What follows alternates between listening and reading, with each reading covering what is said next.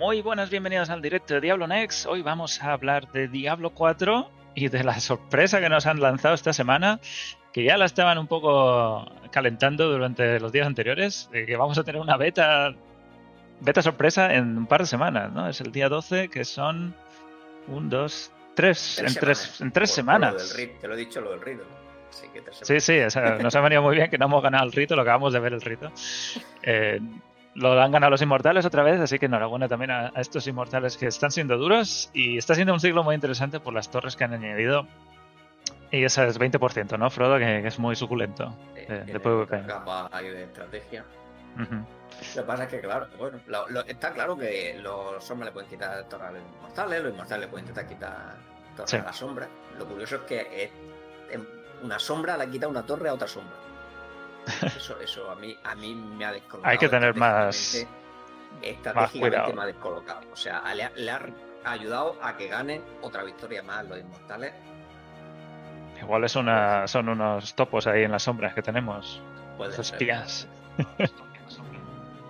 Bueno, vamos a hablar, aparte de Diablo Immortal, que está un poco ahí también, vamos a tener un parse esta semana de Immortal, luego, luego recopilamos lo que va a venir, pero lo importante esta semana y lo que tenemos que hablar largo y tendido es Diablo 4 y el endgame y todos los detalles que nos han dado en nuestro último directo que hicieron. Y tenemos aquí a Cabricie, de invitado especial. ¿Qué tal, Cabricie? Muy buena, ¿cómo estamos? Muy bien, ¿qué te pareció así un poco para empezar el informe o el directo. Eh, demasiadas cosas, demasiadas pocas cosas. ¿Qué te parece? Y déjame antes darle las gracias a Tom Orts por la suscripción que acabamos de ver. Dime, Caprice. Para mí, poco, la verdad. Eh, sí que es verdad que dieron algún detalle de alguna mecánica concreta, pero casi todo, para los que lo seguimos a día, al día, vamos, la información, era casi todo repetido o todo ya estaba en blog y demás aunque sí que hubo algún detalle nuevo, pero a mí me, supo a poco. Bueno, creo que también es difícil que las cosas a partir de ahora no sepan a suficiente por lo que dices tú, que llevamos tanto tiempo siguiendo estas cosas y tanto tiempo cuidando de, seguirlo al, pie de la letra que cualquier cosa que nos digan ahora mismo ya va a ser repetida. No, no hay novedades que no sepamos. además hemos jugado al juego muchos y si no podéis, y si no lo habéis jugado, podéis jugar en tres semanas. Eh, Rob, ¿qué tal? Bienvenido. ¿Qué te pareció así antes de empezar? Yo estoy más o menos en la misma. Al final lo que llegamos siguiendo el juego de cerca un tiempo, pues expandir un poquito más o tener alguna captura o algún trozo de vídeo de algo que sabías que existía pero no habías visto, pero, pero nuevo no. De hecho yo esperaba que, bueno, se, se estaba hablando también de que iba a haber algún sistema en game del que no habían hablado todavía. Sí. Y yo o no me enteré o, o no dijeron nada al respecto. Pero bueno, eh, eh, yo estoy en la misma, es que entiendo que ya a estas alturas poco más puedes revelar. Ya sé, ya cualquiera que espere una sorpresa, ya no hay sorpresa. La sorpresa va a ser lo que sea que sea la temporada 1, ¿no? Sorpresa también, cosas que no sepamos, quiero decir. Claro, yo ahí es donde creo que ya empezaremos otra vez a tener un, no sé si un cuenta gota, pero a, tener contenido nuevo, nuevo de verdad. Y Frodo, ¿qué tal, Frodo? A ti, en pocas palabras, bien, mal, suficiente, no suficiente. Si es que casi todos lo conocíamos, sobre todo los que hemos jugado en game, pero bueno, algún detallito es lo que va buscando, ¿no? Como han dejado algo único, de, bueno, el tema de los cofres de las mareas. Sí. Un poco dijeron, ¿no? Como parecía, bueno, Riker lo dijo, aunque no sabemos si va a ser verdad, ¿no? El tiempo de las mareas, pero cosas muy pequeñitas que ya que tienes que ir pescando por aquí y por allá. Y y bueno, y aclarar un poco más algunos de los cambios que han hecho, aunque algunos de los que me hubiera gustado que tampoco entraron mucho en profundidad. bueno, es lo que. Bueno, pues vamos a hablar de todos esos detalles que han dejado durante el directo de este, que fue el jueves, ¿no? Jueves por la noche en España. Eh, que fue una entrevista de Riker, algo que han hecho la es la primera vez que tiene también alguien de fuera moderando un poco, pero también una situación muy controlada. pero bueno, vamos a hablar de esto, así que Bienvenidos a todos, empezamos.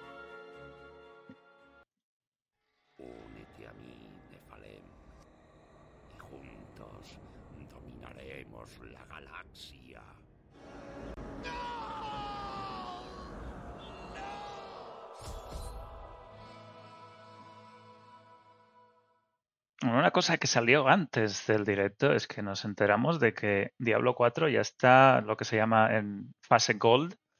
Esto originalmente era la fase en la que se podía ya eh, grabar los CDs o los DVDs, enviarlos a las distribuidoras. Obviamente eso ya no se hace porque la mayor parte de la distribución es online. Las consolas, ¿eh? Las consolas, yo me imagino un disco con cero datos y un código. No, no, no.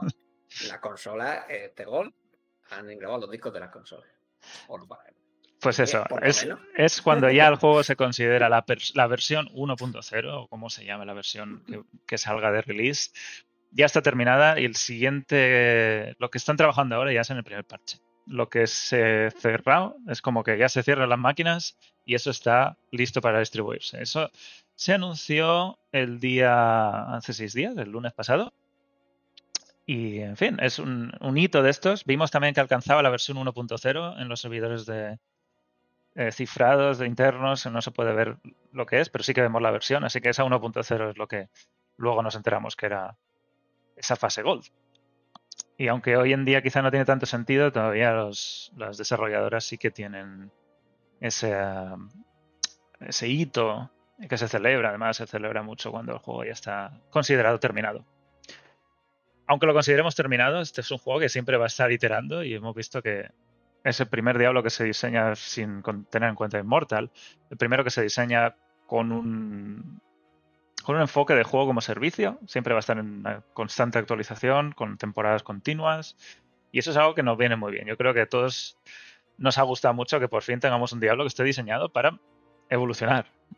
¿No? Cabrice, ¿estás de acuerdo conmigo? Hombre, por supuesto. Sobre todo viendo las últimas noticias de, Diablo 2 Resurrente. O sea, o la de las noticias de Diablo 2 Resurrente. Sí. Esperemos que sí, que aquí verdaderamente tengan planeado sacar contenido como ya han dicho, regularmente. También puede acarrear problemas porque lo que vemos ahora mismo es un juego que, si bien está completo, es algo que está hecho como, ¿cómo diría yo? Como una base, ¿no? Como las, los cimientos de lo que va a venir. Y los cimientos es lo que tienen que ser bien sólidos. Yo creo que eso lo están consiguiendo bastante, hacer unos cimientos muy, muy sólidos en los que luego van a expandir. Eh, Rob, ¿a ti te parece esta una forma interesante de, enfocar el juego? Sí, a ver, yo creo que para empezar, es lo que dije en algún momento anterior, es que podrían seguir añadiendo, añadiendo, añadiendo, pero cuanto más añadas, la hora de la verdad que cuando saque el juego, que es la beta real, cuando la gente lo pruebe y empiece, digamos, a salir la mierda, por decirlo feamente, es cuando mm, realmente tienes curro de arreglar, meter cosas que ves que hacen falta, quitar las que sobran, entonces si te echas un, año más de desarrollo metiendo más contenido de in-game que quizá no funciona, tampoco tiene mucho sentido. Yo creo que el juego está en un punto en el que tiene bastante in-game para sacarlo y te echas tres meses jugando y sacándole punta y donde se pueda ya sacar un feedback real del cual pues pensaba, vale, pues vamos a meter estos sistemas. Oye, igual este no funciona bien, vamos a cambiarlo de rollo, ¿no? Pero yo creo que tiene, tiene mucho en game y mucho contenido para ser un juego base, lo que tú dices, ¿no? Es el esqueleto del juego para ser así, tiene un mogollón de cosas que hacer. Y luego nos aburriremos de actualizaciones, que yo creo que es lo importante. Sí, eh, Frodo, tú has dicho muchas veces también que la, beta real empieza el día 2 o el día 6, depende del día que, que empiezas a jugar. Del 2 al 6. Pero esa es la beta realmente cuando vamos a entrar todo el mundo y vamos a probarlo con el, con el potencial completo que tiene Diablo, Diablo 4, ¿no? ¿Sigues pensando lo mismo? Sí, no, por supuesto por supuesto, aunque todas estas betas que están haciendo está adicional, principalmente para probar los servidores, todo lo demás de contenido hasta que no tengamos una cantidad absurda de gente en el endgame y echándole horas y explotándolo al máximo y viendo cómo está el equilibrio, si es entretenido o no, si salen cosas que estén rotas, farmeos rotos, objetos que no tienen sentido, es que de todo, puede pasar de todo. O sea que al final, y también un poco ver lo que a la gente le gusta, si ese PvP convence o hace falta algún modo nuevo, etcétera, etcétera. Así que al final, hasta que no estemos ahí todos y demos el feedback, después de estar jugando ahí un mes a saco, no van a saber orientarlo tan bien como podrían hacer sin, tener esa información, básicamente. Ellos a ciegas pues, pueden imaginarse cosas, pero no es lo mismo. De hecho, yo ni me atrevería a decir que le falta al juego 100%. Porque no lo hemos podido probar a, completo, Que yo creo que, por lo menos para PvP, yo creo que deberían meter a lo mejor un sistema de duelo pero lo único que se me ocurre decir porque sé que mucha gente lo va a querer y yo no voy a usar nunca, por ejemplo. Pero bueno, a nivel PvE, yo ahora mismo no sabría decirte qué haría con el juego hasta que no de verdad me tire muchas horas en el endgame y, y. Es también curioso que el endgame de Diablo 4 no se va a parecer ni al de Diablo 2 ni al de Diablo 3. Diablo 3 al final tiró por el solo fallas y contratos si acaso, pero solo fallas y básicamente repetir lo mismo, que es una, aleatorización de escenarios y enemigos, pero al final no, ninguno tiene ninguno tiene personalidad propia, ninguno te recuerda nada especial. Y Diablo 2 es siempre lo mismo, los mismos jefes, la misma parte de la historia, si acaso, y repetir y repetir. Diablo 4 es otra cosa distinta que no hemos tenido en un juego de Diablo todavía. Y va a ser muy interesante ver qué es lo que más le gusta a la gente, repetir mazmorras siempre, o le va a gustar mundo abierto, eventos, o el PvP, como dices tú, Frodo, que también es algo que nunca se ha oficializado en un juego de Diablo. Siempre ha sido un añadido un poco lo que la comunidad quisiera hacer. No sé, hay, muchas opciones. Puede ir en cualquier dirección, ¿no? Sí, además que hay muchos tipos de jugadores. El problema que tienen los Action RPG es que hay muchos tipos de jugador que le gustan cosas totalmente diferentes y tendrás que ver un poco cómo las concilian y a quién le dan importancia o, qué no, ¿no? Porque al final es una comunidad muy fragmentada, la verdad, que cada uno busca prácticamente cosas diferentes. Si hablas con un fan de un juego, no se parece nada para otro juego y al final todos van a probar Diablo 4. Así que... Cabricia, a ti como super fan de Diablo 2, ¿cuál es el endgame que más te atrae de los que hay? a mí personalmente lo que más me ha gustado es que tú puedas elegir qué tipo de contenido haces para llegar al mismo objetivo. Es decir, eh, con esto de que nos han enseñado lo de las mareas, también que nos enseñaron en el anterior directo, que jugando PvP puedes conseguir también una especie de, mercader como los óvulos, ¿sabes? Que dejan elegir al jugador qué tipo de contenido quiere hacer para conseguir su equipo. No tienes por qué decir, si quiero esto, tengo que ir aquí por fuerza. Eso me parece que como hemos dicho, abre un montón el espectro de jugadores que pueden disfrutar del juego. Porque puedes escoger el tipo de contenido que tú quieres. ¿Y tú cuál vas a elegir? yo, yo no sé. Es que ahora mismo el PvP me gusta lo que veo, pero es cierto que, que creo que se nos va a quedar corto pronto. A menos que tú digas, o sea, que va a ser en plan la gente que esté en la misma, en el mismo gremio o en el mismo grupo de Discord jugando con amigos juntos y vayan juntos. Pero a la hora de ir solo creo que no va a ser tan, tan apetecible. Por lo que nos han comentado de que si tú vas solo, vas solo, y si hay un grupo de cuatro esperándote, ah, eso es lo que hay. Son los campos del odio, ¿sabes? Sí, sí. Entonces creo que esto a la hora de jugar solo va a echar un poco a los jugadores para atrás de participar en PvP si no van con un grupo de, de jugadores que tampoco tienen un sistema claro de decir, venga, vamos a buscar compañeros para PvP, ¿no? lo que decía Frodo, no hay, no hay un matchmaking, un emparejamiento muy claro en esto, ¿no? Tendrás que. Básicamente la gente PvPera creo que se va a crear un clan solo para hacer PvP y, ese clan solo va a aceptar gente que haga PvP porque va a ser la única forma fácil de montar grupos para ese tipo de sistemas. por ahora. Ahora, por lo que hay ahora mismo, claro, ojalá añadan más sistemas tenemos. Lo que podemos sacar como punto positivo es que eh, Diablo Inmortal se mete por primera vez en PvP más complejo dentro de la saga Diablo y lo han hecho bastante bien. Por lo menos a, mí me gustan los modos de PvP que hay en Diablo Inmortal. Así que sabemos que poder hacer cosas las pueden hacer. Ahora veremos cómo la implementan en Diablo 4. Sí. Y, Rob, ¿a ti cuál es el que más te trae de, de los games?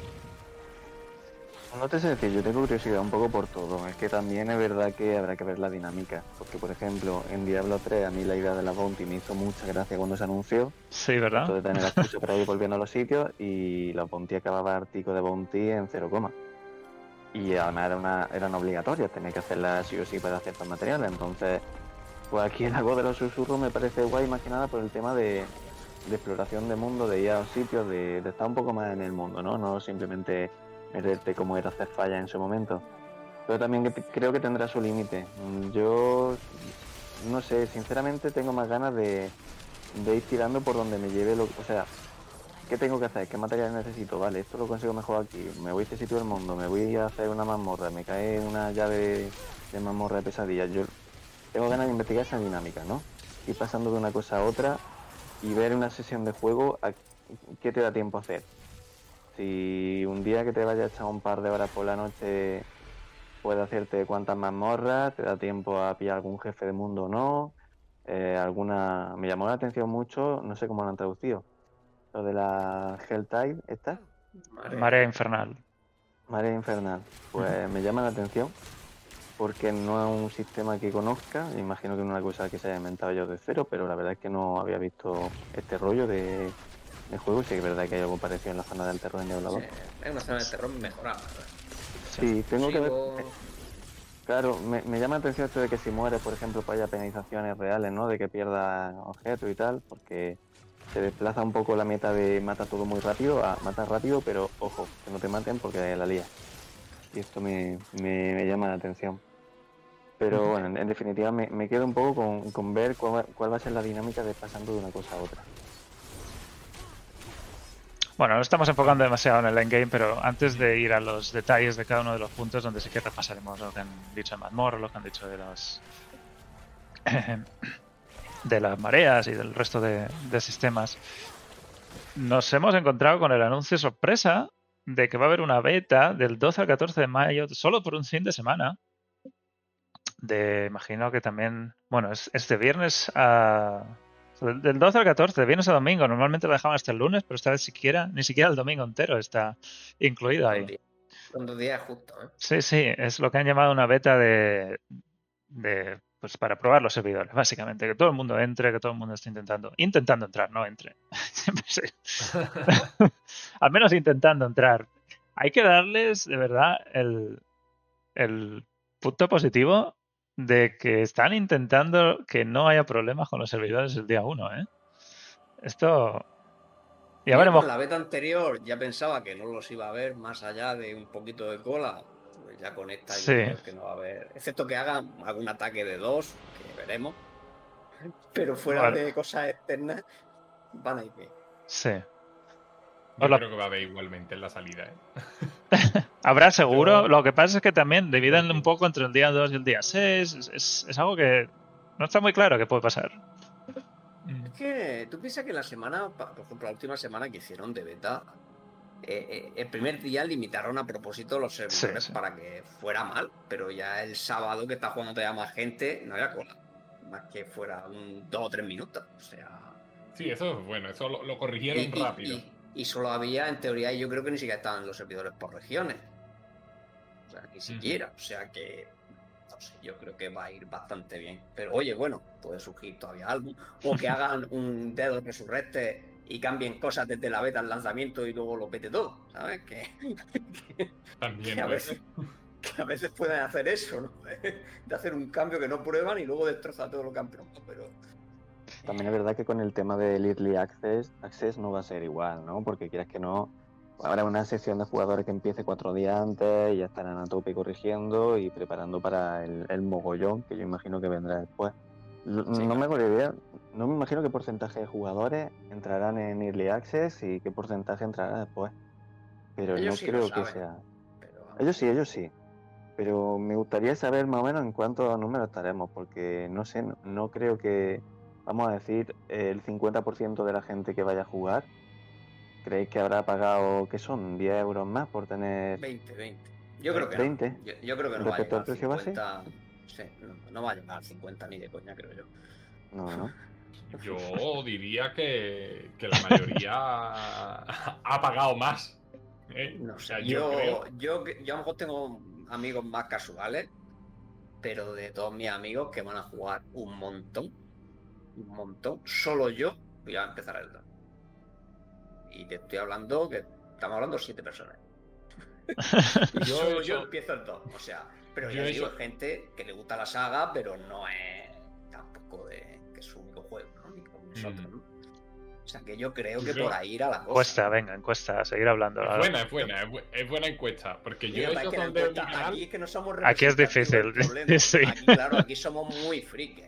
O sea, pero bueno, habla de todas formas. Casi todo el mundo que yo le he preguntado ha dicho, yo he ido a por la máscara. Aun sabiendo que quizás la máscara no es la que más merezca la pena, eh, todo el mundo ha ido a por plan, vale, me da igual, es diablo, toma mi dinero, ¿sabes?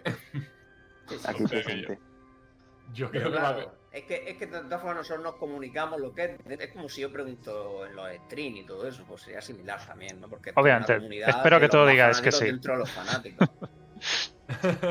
si alguien dice que no, fuera, no está admitido aquí. lo echamos de clan. Lo echamos. Eh, lo curioso de este de esta beta es que además que solo dos días y es menos que la que tuvimos en febrero. Es solo hasta el nivel 20 en lugar del nivel 25. El resto es exactamente igual, es el acto 1 completo. Con las cinco clases, imagino que como incluye los cambios que sí hemos visto, la semana pasada lo vimos todos esos cambios de mazmorras, de, de lo de reiniciar mazmorra, esto, a ver cómo funciona. Así que nos dará menos tiempo a ver cómo han implementado todo esto. Y una cosa interesante es que la caída de legendarios sí que está eh, definida ahora cómo va a ser en el juego final. Parece que la beta las tenía más eh, hinchadas, pero y caían bastante. Ya veremos ahora cuántos se, consiguen hasta el nivel 20. Imagino que alguno caerá, caerá, pero no será tanto como vimos en, la beta, en la primera beta. Si es con mi suerte de mi primer personaje lo mismo lo que ninguno. en teoría, a, Early el, objetivo es hacer mazmorras para conseguir los, los aspectos. que están ahí. Esos son los con los que cuenta de primero, por eso era muy raro el tema que ya lo comentamos ¿no? en su día, lo de las mejores builds. Claro, la mejor build a nivel 25, eh, teniendo en cuenta que. Teniendo en cuenta que, porque igual para hacer eso tendrías que decir, vale, solo utilizando los poderes legendarios que tienes disponibles en las mazmorras que puedes farmear. Así de hecho, eh, es como estoy preparando yo las guías para el canal. Sin, sin legendarios. claro, sin legendarios de drop, porque aunque tengan un drop razonable, me da igual. Eh, cuando haya tengas que estar subiendo y, tengas 60 legendarios diferentes, tenés que buscar uno concreto. Lo mismo al llegar a nivel 50 no te ha caído. claro. entonces no tiene, yo no le veo mucho sentido, pero bueno, ya veremos cómo está el drop. El más importante va a ser el de Obolon, ¿no? También, por si los Obolon lo Ese también era alto. Eh, pero es que no sabemos si se está potenciado, ¿no? Lo, lo, vamos a comprobar fácilmente, ¿no? Pero Claro, porque lo volado al final casi un 25% de lo que te compraba ayer te caía legendario. Yo imagino que eso no, no, será así al final. Sí, pero bueno, hay que aunque fuera eso, hay, demasiados en cada slot. Si los mira, pues en la web los tenemos. Hay slot donde a lo mejor tenía 33 opciones. O sea que, que si eres un poco gafe, tampoco te tiene por qué caer, ni con el drop ese, ¿sabes? Sí, de hecho, yo en la beta tuve bastante menos suerte que en la primera que probamos, Gallardo, no sé si te acordarás. Que en la primera que probamos, que era un poco más cerrada, me caía de todo. Y en esta beta no he tenido tanta suerte con los, con los Sí, si os fijáis, de, casco, por ejemplo. Vete armas, vete armas. Que armas. Casco hay bastante. Armas es una barbaridad, sí. Pero fíjate, intentar buscar un poder ofensivo. Pues mira. Y que además los poderes ofensivos o los compras caros o tenías que buscarte en guantes que está compartido con otra cosa, si no recuerdo mal. O sea, es que. imagínate que hace una build que me hace falta exactamente este aspecto.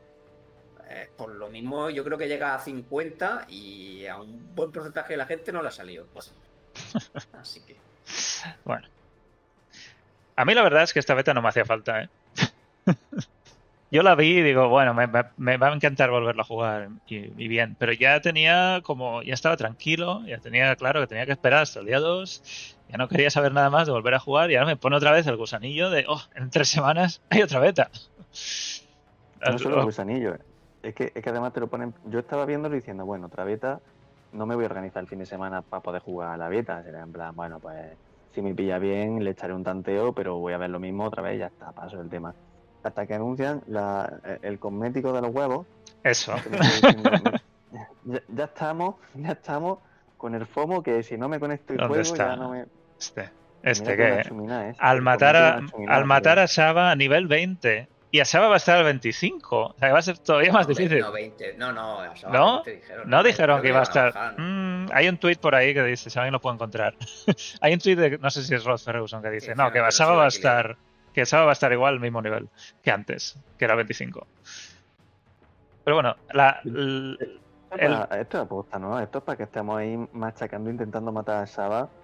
Para que, todo el mundo entre a la vez. Sí. Para que estemos a tope, vale. Es otra llamada para que la gente entre, si no, no tendrían tanto interés esta beta. Pero bueno, es a nivel 20 y lo bueno es que al menos salen bastante más veces que la otra vez. Lo que pasa es que son 9 en total, tampoco es una barbaridad de veces. Es cada tres horas desde el sábado a las 6 horas española y la última es el domingo a las 6 horas española. O sea, ni siquiera, ni siquiera por la noche, hay que tener... Ni siquiera por la mañana del sábado, ni siquiera por la noche del domingo. Es, hay que tener cuidado a ver qué hora vais a intentar matar a Saba. Pero bueno, para el sábado a las 6 yo creo que el nivel 20 es bastante asequible. Lo vais a intentar, ¿no? Hombre, por supuesto. lo vais a intentar en hardcore. es que lo, eh, ahí ya no Esta vez no, demasiado. Para mí es poco tiempo. Yo no puedo este fin de semana, ese fin de semana en dos días ponerme con el hardcore. Así que. Y sobre todo, si tú dices que lo han dejado 25, hardcore no tiene ni sentido intentarlo. Hombre, por la risa, por la risa de vernos morir se puede. Pero es que te tendrías que tirar muchas horas farmeando para tener un mínimo de posibilidades. Hubo, hubo mucha gente que se quedó con las ganas de vernos morir y Frodo. Ah, igual hay que satisfacerlo. Pero bueno, la beta es exactamente igual. Es el acto 1 completo. Lo que pasa es que ni siquiera llegamos al 25, llegamos solo al 20. Así que hay otros 5 puntos más de habilidad que no, que no se pueden poner. Esta vez ni siquiera se llega a la última, ¿verdad? Mm. No, no, ni Ultimate, bueno, y que te faltan muchas cosas. Los nigromantes no tienen golem, como mm. bola de Saba, por ejemplo. menos, menos poder en todos los objetos. Además, ni siquiera va a poder farmear tan fácil el de nivel 30. Pero bueno. Eh, el asentamiento ese seguirá también al 25, eso a mí va a ser muy complicado. Bueno, es una beta que no es para esta sí que es verdad, solo es para el servidor. Han dicho también que cualquier feedback que tengamos de aquí va a ser no va a ser implementado para la versión final, que esta versión que vamos a jugar va a ser, si no la misma que la versión final, lo más, más cercano que va, que va a ser, porque el juego sale dos semanas después. Esto es el día 12 y el juego sale el 2, son tres semanas después. Así que no, no son cambios, ningún cambio que veamos que necesite esta última beta va a dar tiempo a que lo arreglen para la salida del juego ni el patch el día 1 ni esto. Y la recompensa, si matáis a Shava a nivel 20, a nivel 20, no antes, pues es este cuerno de aquí, de una montura que tiene una decoración. Así que suerte. También han, ¿Mm? insistido por Twitter en que no vale haberlo matado a Shava a nivel 25 en la otra beta. Exacto, tiene que, ser en esta. O sea que ahí veremos porque hay mucha gente que al principio decía, ah, bueno, si ya la hemos conseguido, a mí me saltó un logro cuando yo maté a Shava, eso se puede haber guardado. En teoría no. En teoría eh, lo ha dicho, creo que Rod Ferguson, creo que ha sido en un tweet, que hay que volver a matar a Shava a nivel 20. Estando a nivel 20. No vale estar al 18 ni al 17. La proeza de fuerza no, fuerza no existía. Además, bueno, la vas a tener cuando lo veas. La podrás buscar y verás que no la tendrás completa. Así es que tampoco. Siguen el resto de recompensas, que es conseguir alcanzar el nivel 20 para el cosmético de la manada de lobos, los títulos estos de hacer cosas. Lo mismo que estaba en la otra, lo que añade es el nuevo trofeo de monturas. También es curioso que va a haber trofeos de monturas.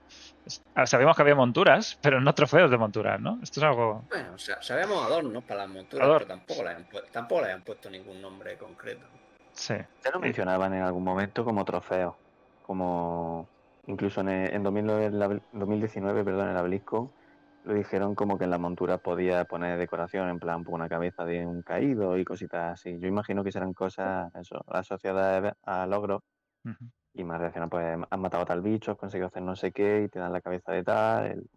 y este es el tipo de recompensas que imagino que veremos en el pase de batalla de pago, ¿no? Podría ser. Claro, son estéticos, al fin y al cabo son decoraciones estéticas que no te mejoran en nada la montura, que a ti no te hace tener más, más poder, así que seguramente eh, lo que no sabíamos es quizá de dónde las íbamos a sacar. Ya sabemos que algunas las podremos sacar de hacer logro y otras serán simplemente a golpe de talonario. en la tienda o en un pase de batalla premium, etcétera, etcétera. Bueno, pues esta beta se puede empezar a descargar el día 10, empieza el día 12 a las eh, 9, ponía. A las 9. El 12 de mayo a las 9, que es viernes, hasta el domingo 14 de mayo a las 9. Así que igual nos podemos juntar aquí y jugar las últimas, la última hora de la beta o algo así. Empezamos a las 8, una cosa así, podemos... Tenemos rito. No, no, no, es verdad, es verdad que, han, que han ganado los inmortales, es verdad, que no han librado el rito. Esperando a que nos echen. Bueno, a menos que haya otras dos semanas, tres semanas más de ritmo. Dios, no, Siempre ganen, pero bueno, es imposible. Pero sí, nos, quedamos ahí hasta que nos echen ese, ese domingo. ¿Fuiste tú que abriste? No, fuiste tú que creo que fue Arcan que se quedó un buen rato después de que cerraron o algo así. Yo me quedé también un buen rato. Estaba en medio de una borra, me la acabé. Ah, no, no, estaba jugando, pero sí lo tenía abierto a ver cuándo cerraban. Tú lo que te quedaste que en, en, la, en lo de Navidad, que eh, se podía vender más por menos oro o algo así, ¿no? También un buen rato. También, también. Bugueamos una partida porque era la partida. Era la partida. Digamos que Al final, ¿qué pasó? ¿Os echaron? ¿O tiraron el server? Tiraron, el server. Claro, porque digamos que lo que se había quedado modificado era la partida. Entonces, si tú dejabas la partida sin cerrar, siempre estaba abierta, pues siempre estaba activo lo del oro y nos duró 3-4 horas. A las 3-4 horas tiraron el servidor y cerraron todas las partidas, pero fue gracioso. Bueno, pues vamos a repasar qué dijeron en esa entrevista directo, yo no sé cómo llamar a esto, informe trimestral, ¿cómo lo llamamos? Eh, gente en Twitch hablando de Diablo. Informe en vídeo. Informe en vídeo. Vídeo informe. Vídeo informe. Estuvieron a, Riker como invitado, que además estuvo jugando esta última versión también. Y está bien tener a gente también de la comunidad que inviten, que no sea simplemente entre ellos, que también se conocen demasiado y que tengan a alguien que también pueda soltarles quizá alguna pregunta interesante. Obviamente todo esto está muy controlado, aunque sea en directo. Y Riker pues, es alguien que lleva muchísimos años haciendo esto y es de fiar. eh, Cabricia, a ti no te van a invitar. Tú no eres de fiar. no. La verdad que no. en fin, Hablaron un montón de cosas. No, todo es nuevo, pero eso es un buen, buen resumen de, todos los detalles. Primero empezaron con las dificultades y niveles del mundo. Diablo 4 tiene cuatro niveles de dificultad. Y dijeron, y esto que ya se sabía, que para pasar, los dos primeros están activos desde el principio. De hecho, quizá para matar a Saba nivel 20 tenemos que bajarnos todos al nivel primero para asegurarnos poderlo matar, ¿no? Igual es una buena estrategia. Sí, no, ya lo comentaron ellos mismos, ¿no? Que, si no podíamos, que bajáramos la dificultad aventurero. Yo creo que para no calentarme la cabeza lo bajo y así me aseguro tener... Que si me quedo sin eso, el FOMO, ¿no, Rob? me va a dar con comer toda la vida. yo, creo que al final se te pasa, pero sí es verdad que a mí me dio un poco de coraje. Porque como decir, ya, ya, ya tengo que hacerlo, mierda. Hmm. Es su objetivo. Sí, sí. Sí, sí, por supuesto. Funciona perfectamente sobre mí. Bueno, entre las dificultades 2 y la 3, la 3 y la 4 y las que hay en el futuro, existe lo que han llamado una mazmorra de piedra angular, que es la traducción que han elegido para Capstone, que es lo que tienes que hacer para pasar al siguiente nivel. La primera está a nivel recomendado, nivel 50, y se vio un pequeño vídeo aquí, donde entra, que está al lado de la Catedral de la Luz. De hecho, se llama Catedral de la Luz, la mazmorra. para pasar a nivel 3, que es este que pone aquí, completar la catedral para pasar al siguiente nivel. La mazmorra es una mazmorra un poco más larga de lo habitual, es distinta. Los enemigos están a 50 mínimo, ya no se escalan. Como mínimo va a estar a 50, por eso dicen recomendado a 50. Y solo al terminarla, este es el final, es cuando te puedes, eh, puedes cambiar el nivel del mundo al nivel siguiente que el nivel 3 se llama Pesadilla, el nivel 4 Tormento. No sé por qué, no han elegido Infierno, pero es como es normal, Veterano, Pesadilla y Tormento, ¿no? A raíz de, a raíz de estos cuatro niveles, ¿soy yo el único que, le, que ha visto en algún momento una imagen con 5? Hubo 5, sí. Ah, hubo 5, sí, han quitado el último. Han quitado uno. Por ahora que volverá. Claro, es una de las cosas que a raíz de ahí, pues digo, quizás es que lo piensan meter más adelante más niveles de dificultad, pero. Seguro. Bueno, ha pasado con. Me, suena, me sonaba haber visto una imagen con 5 que el último fuera infierno. Y ahora no hay infierno directamente. ¿Qué os parece esta mecánica de mazmorra un poco para testear el nivel? Que tienes. Es similar a lo que hacía de Diablo 3 con las fallas, que necesitas terminar una falla de nivel concreto para poder juntarte partidas públicas. Y en Diablo 2 pues era terminar la historia. ¿Qué, os parece, Frodo? Esto se parece más en tal, ¿no? Realmente, como desbloquea el, el, el luz, ¿no? De los infiernos. Eh, Pues está bien, lo que pasa es que imagino que se podrá rusear, ¿no? Yo creo que no va a poner protección nada que los ruseen. Así que pues lo mismo se queda ahí un poco de una, manera. Sí, una cosa curiosa que yo he pensado otras veces es en Diablo 3 lo que te hacen es eh, lo que te requieren es hacerla en solitario, una falla de superior nivel 50 en solitario para poder hacer el tormento no sé, 13, el que sea. Pero aquí ni lo han nombrado en ningún lado, ni lo ponen ni nada, así que probablemente funcione en grupo, ya veremos. A no ser que no te dejen entrar en grupo por alguna razón, pero. Pero sí, es interesante porque así, bueno, tienes que demostrar un poco de, de valía, ¿no? Antes de poder ir a otra dificultad. Y impide un poquito también lo que te digo. Sí, lo, importante es que no, que no faciliten mucho que te rusen y que te lo saltes todo, que al final le quita un poco la gracia, ¿no? Por lo menos con el primer personaje, ya luego lo altes. Sí. ¿Cabriste, Rob? A mí, me, a mí me recuerda más al sistema de, Diablo. Es decir, hasta que no mates a Baal en normal, no puedes pasar a pesadilla. Y hasta que no mates a Baal en pesadilla, no puedes pasar a infierno. Es decir, tienes que hacer eso antes de pasar.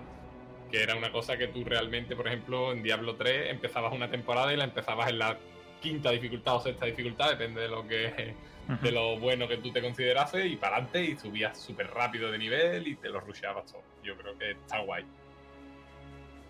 y que sean difíciles, es decir, que no sea decir, ah, llego y ya lo puedo hacer, sino que verdaderamente sea un desafío que tú te tienes que preparar y tienes que llegar con un mínimo de equipo, con un mínimo, un mínimo de dominio del personaje, etcétera, etcétera.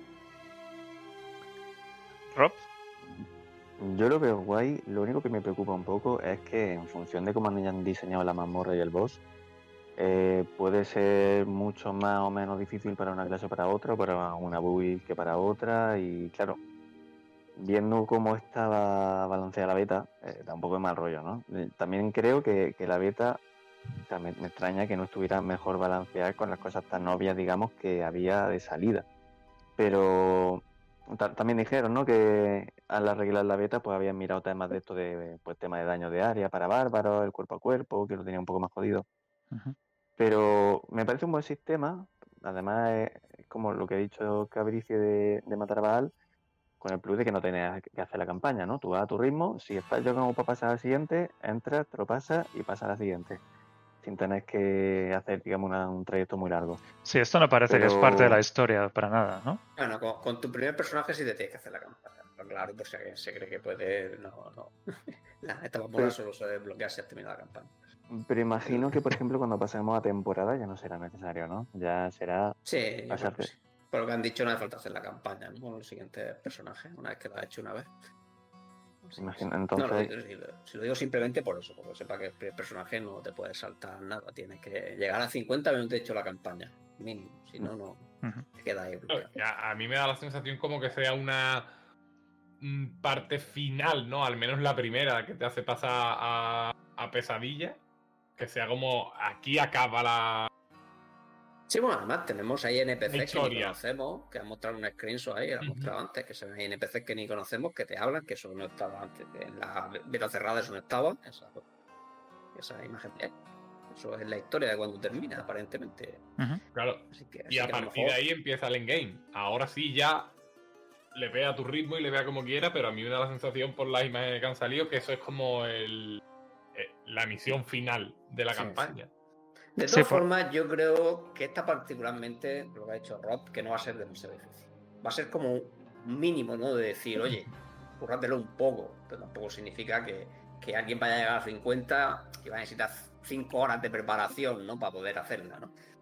O sea, ya mejor la de 70 sí que puede ser que sea más reto, pero yo creo que esta la van a poner, oye, equipate un poco al menos, ¿no? No quieras venir aquí en andrajos que te han leveado y meterte aquí y hacerla. Mm. También será una mazmorra que no sea algo que farmear, ¿no? Yo me imagino que será una cosa de una vez y ya está.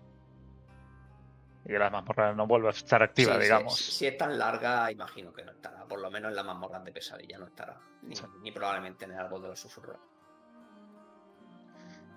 Bueno, pues esa es, es una cosa que al menos nos han dado un poquito de información de qué significa esas mazmorras de piedra angular. La verdad es que el nombre a mí no me, no me gusta la traducción, viene, en fin. Viene del, del WoW. El juego tiene, se llama piedra angular. Bueno. Sí, sí. Bueno. Eh, lo curioso es que en dificultades superiores del juego, mundo 3, mundo 4, nivel de mundo 3 o 4, los enemigos van a tener lo que dijeron como habilidades distintas, son un poco más hostiles, además de lo lógico, más vida y más daño. Esto es algo tampoco hemos visto demasiado en juegos de Diablo, que los enemigos no, no cambian su forma, simplemente tienen más vida y más daño en, niveles más altos. Y añaden objetos nuevos para conseguir. En, en, Mundo 3, en Pesadilla, deberían poderse conseguir sagrados que mejoran a todos los normales. Y en el Mundo 4, que se llama Tormento, ancestrales. Además de que los únicos solo se pueden conseguir a partir de Pesadilla. Esto de objetos sagrados y ancestrales parece un poco también como los de en Diablo 2, los normales, de élite, ¿cómo se llaman? Cabrice normales, eh, excepcionales y élites. Tiene pinta de ir por ahí, ¿no? Puede ser. A, mí, al principio también es una de las cosas que se habló que también había como a una contraposición a los sagrados, que eran como. Mm, los malditos estos en su día. Malditos o algo pero así. Eso, pero no, no se ha vuelto a saber nada de ellos, así que. Sí, eso lo, cancelaron. Lo de demoníacos y angelicales y todo eso, ¿no? Pero vamos, si a ver, a mí me suena que sea un objeto único. Un objeto único sagrado tendrá más estadísticas, aunque sea el mismo único, ¿sabes? En plan, el rango de.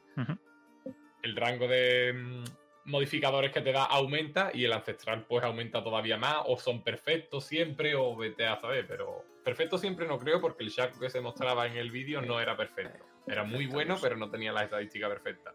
Pero sí, me suena que tengan más rango.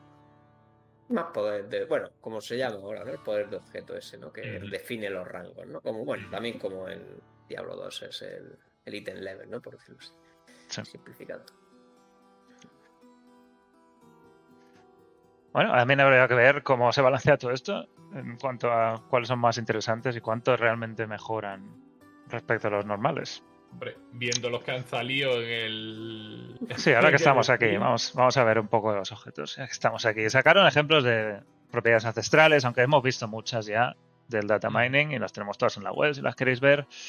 Eh, estos son tres ejemplos de ancestrales y como veis también tienen un rango.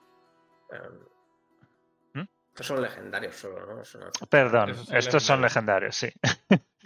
Estos son aspectos legendarios puestos en un objeto concreto. Y aquí, pues, tres más. Guantes legendarios, cosas de evadir.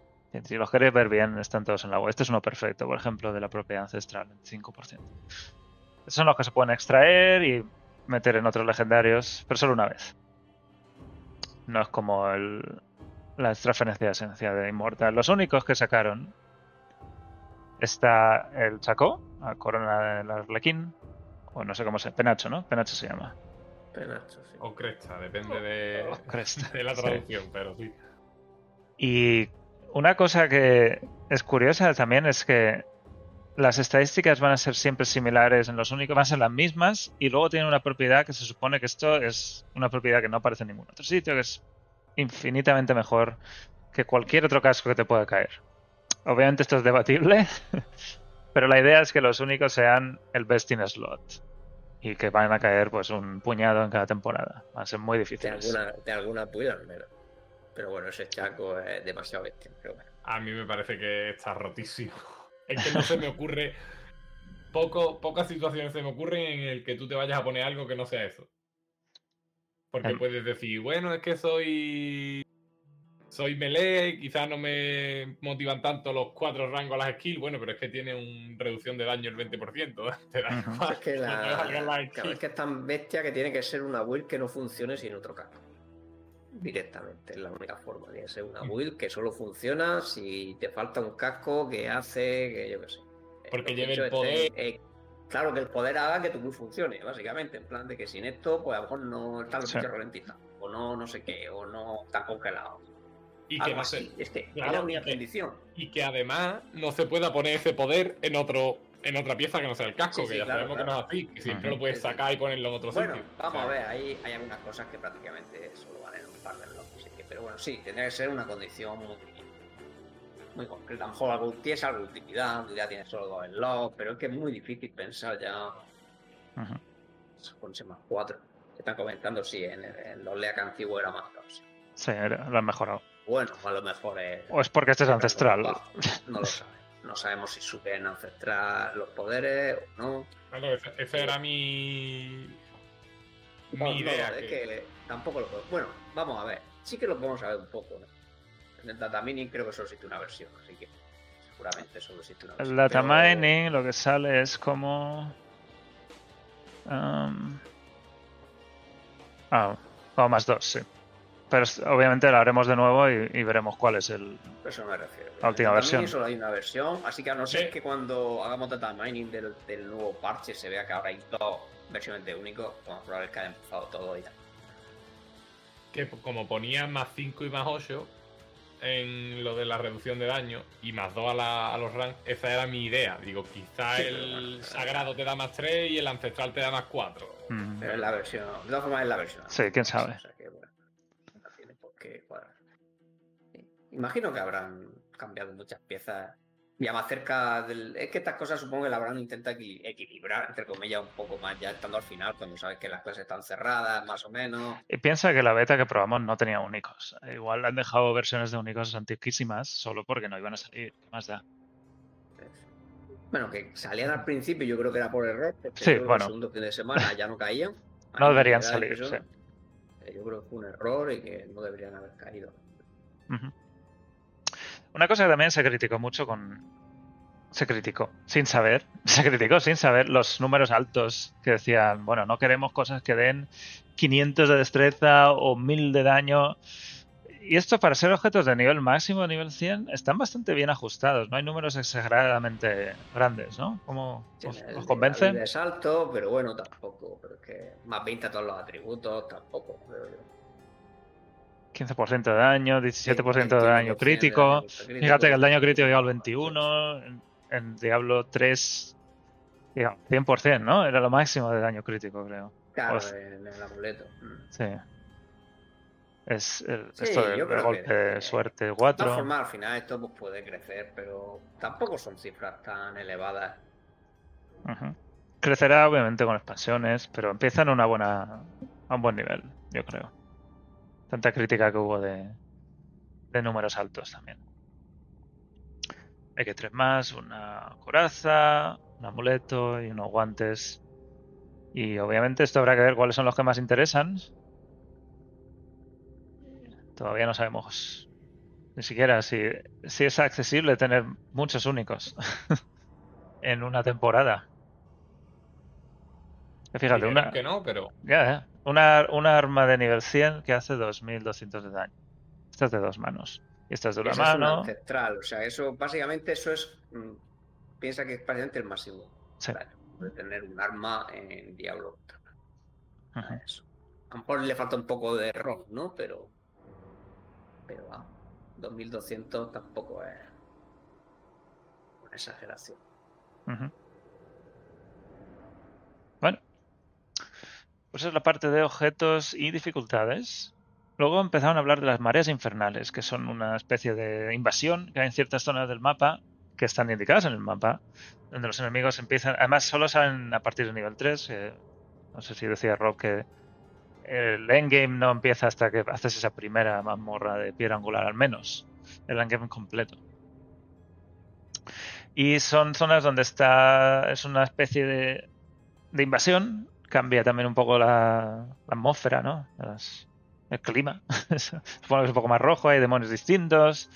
Y al matar enemigos te dan una especie de cenizas, una moneda, que se pueden usar para abrir alijos concretos que hay dispersados, me imagino yo, en, en la zona de marea, la marea infernal, ¿no? La zona que está invadida. Y hay ciertos alijos que son solo de cascos o alijos que son solo de guantes y puedes usar esas cenizas para abrirle el alijo del objeto que te interese buscar. Una especie de cadala, pero al mismo tiempo no puedes salir de la zona porque si sales o te matan, pierdes esa moneda, ¿no?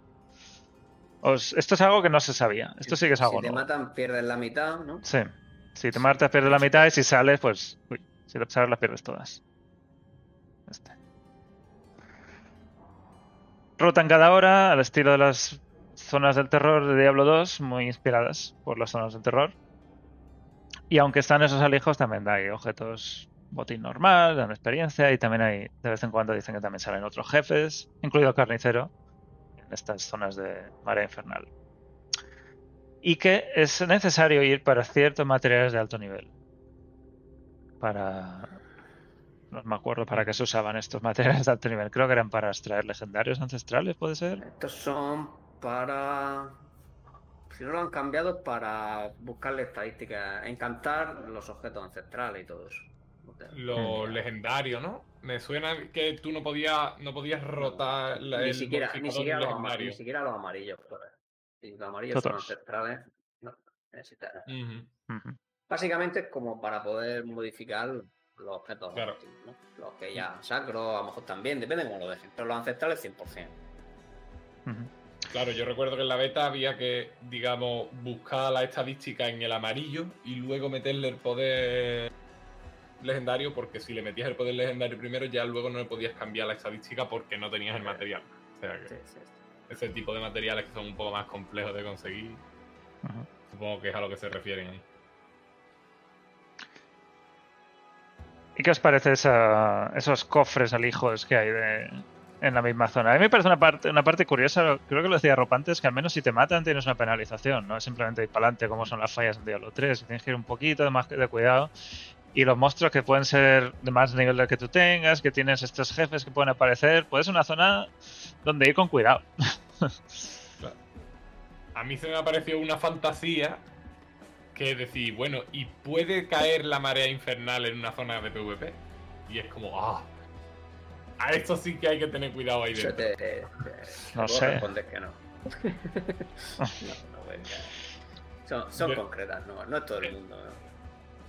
Y también, claro, según le pude entender a Riker, no es que cada hora cambie exactamente no, es que igual. Hay una hora sí, una hora no. Ahí está. Eso, Desde que acaba una marea, hay un trozo de tiempo que no hay mm. mareas, hasta otra hora después. Esto está bien al final, porque es suficientemente frecuente como para que una sesión de juego, que no tenga mucho tiempo, lo pille, pero que tampoco sea estar 100% todo el rato haciendo esto. Claro.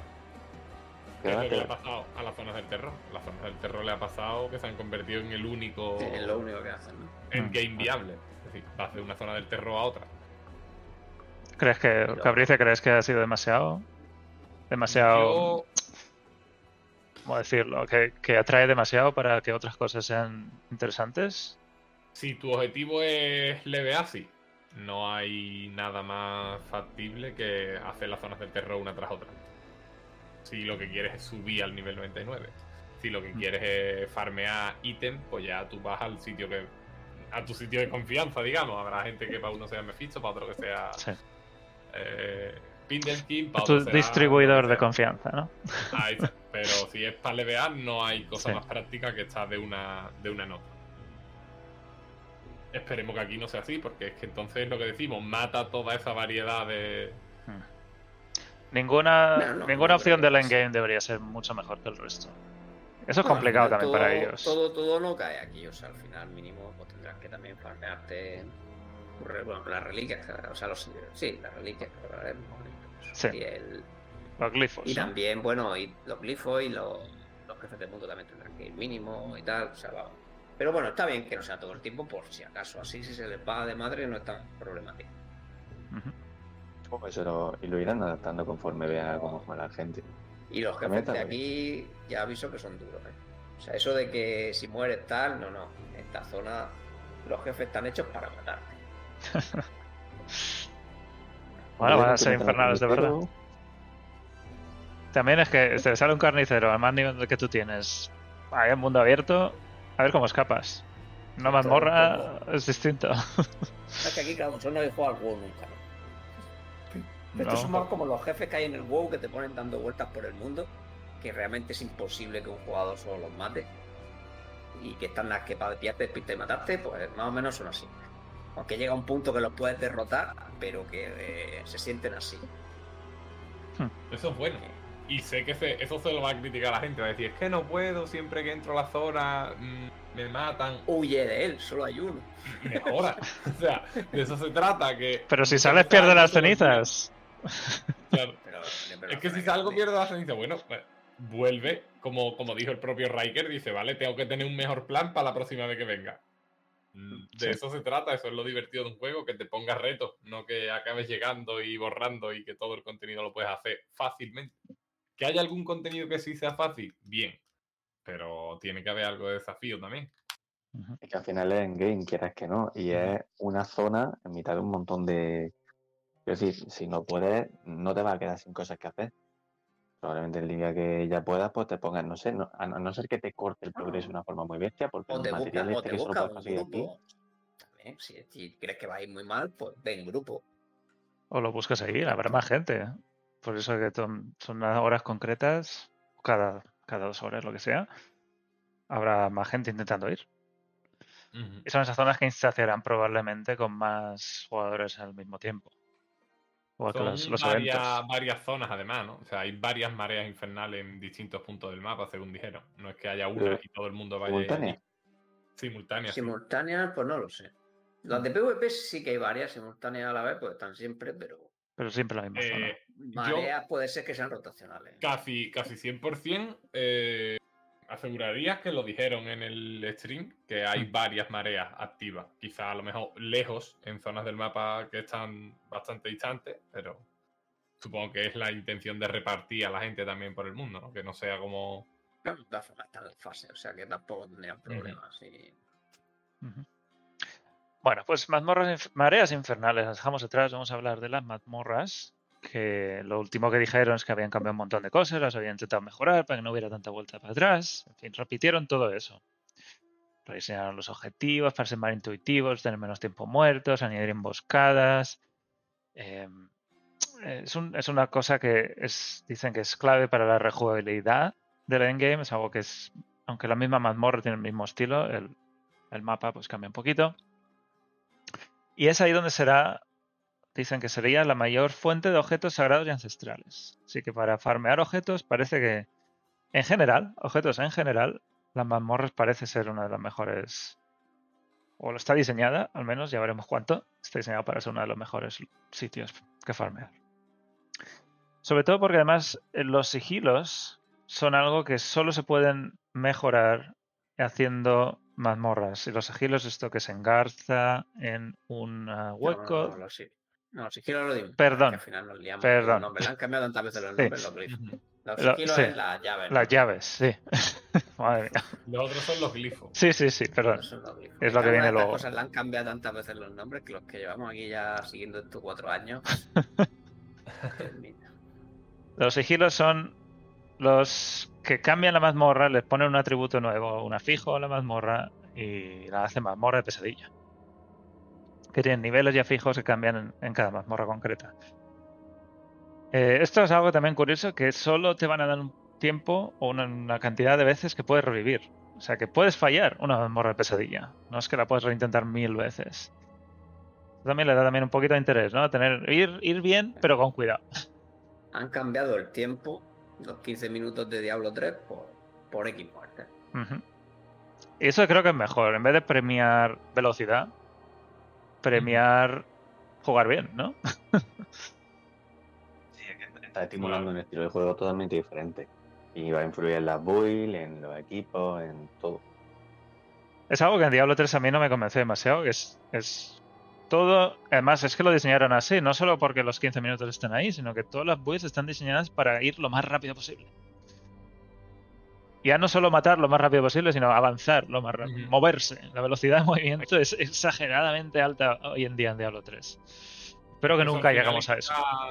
Le quita importancia a lo que estás matando realmente. Es decir. Eh, sí, da igual el tipo de enemigo que te salga. Vas a ir rápido.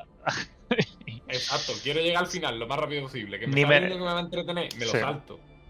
Ni me da tiempo a ver qué tipo de enemigo estoy matando, porque me da igual. Al final todos son lo mismo. Son carne de cañón. Entonces yo creo que aquí vas a entretenerte más. Vale, hay un enemigo que me cuesta, es difícil enfrentarme a él, pero me, voy a intentar pararme y hacer una pelea lo más eficaz posible para conseguir el drop que me dé ese, sí, bueno, de todas formas, si no te lo pide el objetivo de la mazmorra, pues siempre te lo podrías saltar también, si, si crees que puedes, pero... Pero sí, ya tienes que orientarlo de otra manera, claro.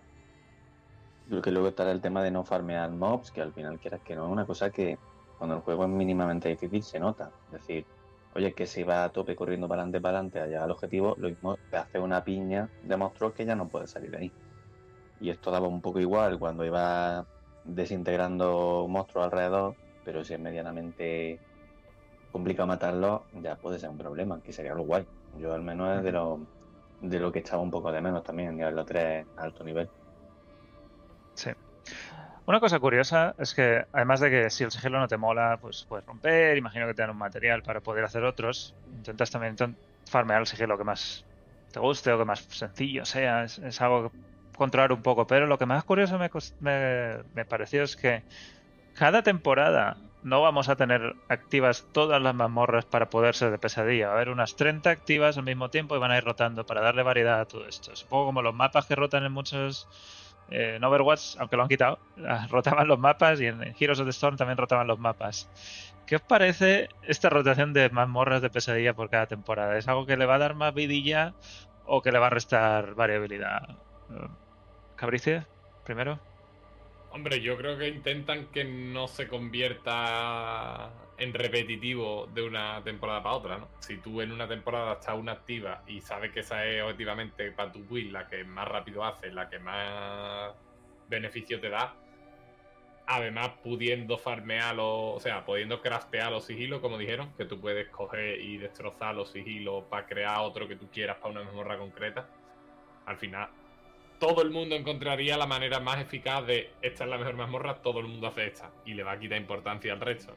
Entonces yo creo que lo hacen para eso, para que cada temporada haya que buscar de nuevo cuál es la mejor mazmorra para ti, para tu Will y cómo tienes que hacerlo, creo yo. Que es por eso. Rob, ¿a ti qué te parece tener rotación de mazmorras? Yo no me lo esperaba y lo veo un poco como cabriz. Entiendo que es una inversión de de renovar un poco la jugabilidad de temporada a temporada. Lo que no sé dentro de una misma temporada si se quedará corto o va bien. O sea, 30 mazmorras eh, está bien, ¿sabes? Tienes, tienes para aburrirte ahí haciendo. Pero no me lo esperaba, no, no, pensaba que fuese algo necesario realmente. O sea, esperaba que renovaran más este tipo de jugabilidad pues, a través de meter nuevos afijos, nuevos efectos que tú le pudieras meter a las mazmorras.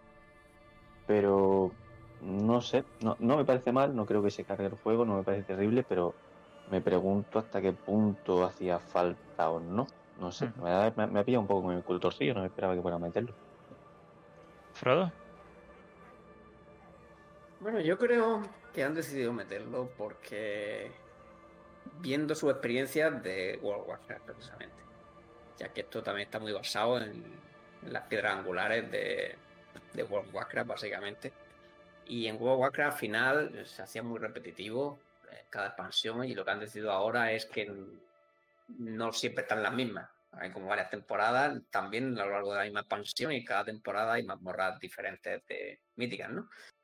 Eh, yo creo que ya han cogido esa idea de que al final la gente se aburría un poco y la han traído directamente aquí desde el principio para quitárselo de en medio, ¿no?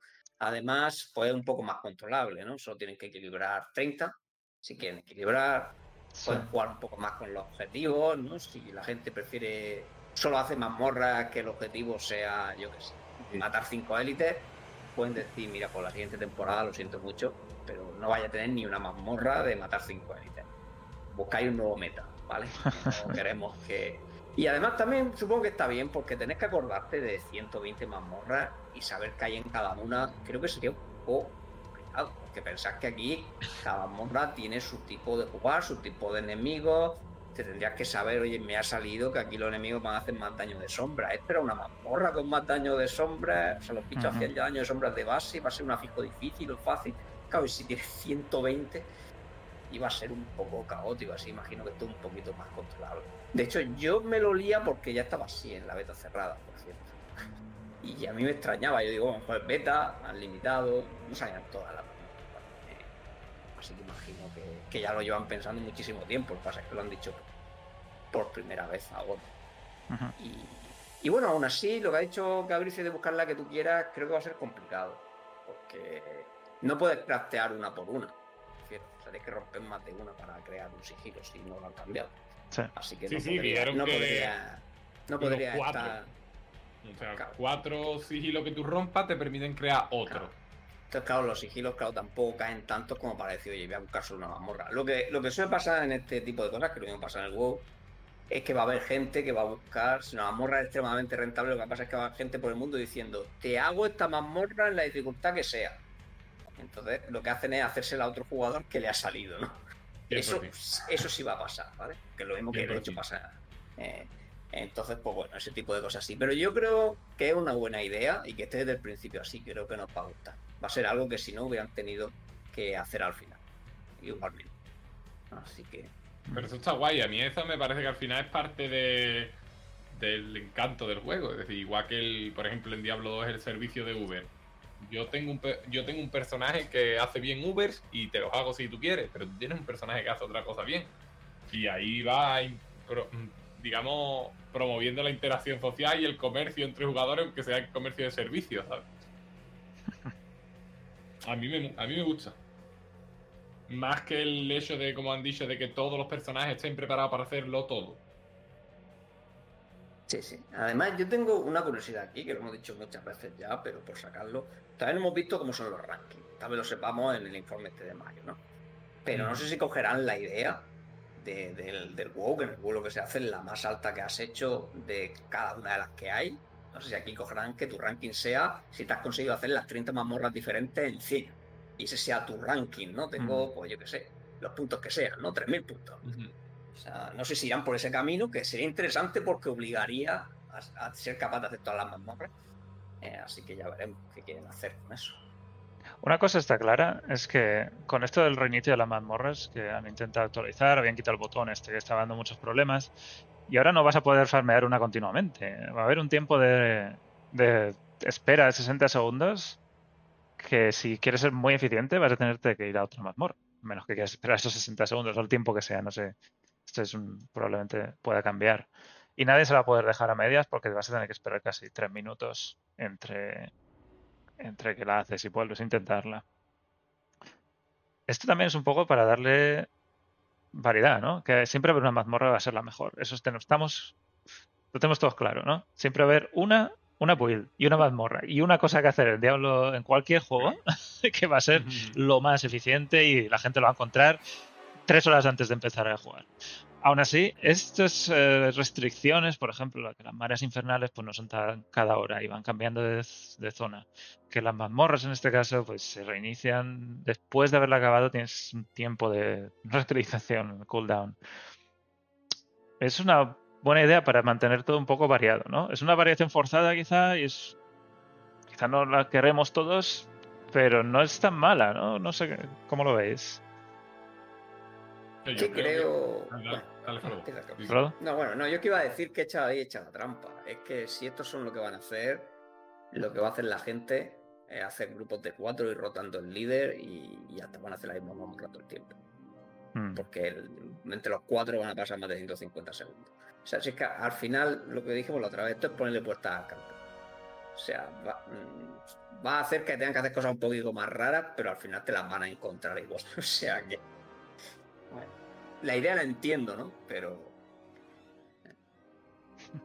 Lo ah, importante yo creo que no es tanto que el que quiera repetirlo, que lo repita, porque es lo que, lo que se ha hecho siempre. Es decir, Diablo siempre ha sido repetir, repetir, repetir. Hay gente que, que la crítica que le, que le pone a la saga es que Diablo hay que repetir mucho siempre lo mismo. Bueno, pero es que de eso se trata. siempre se ha tratado de eso. Em, pero sí, que el que, lo, el que lo quiera repetir lo va a repetir. Porque es su estilo.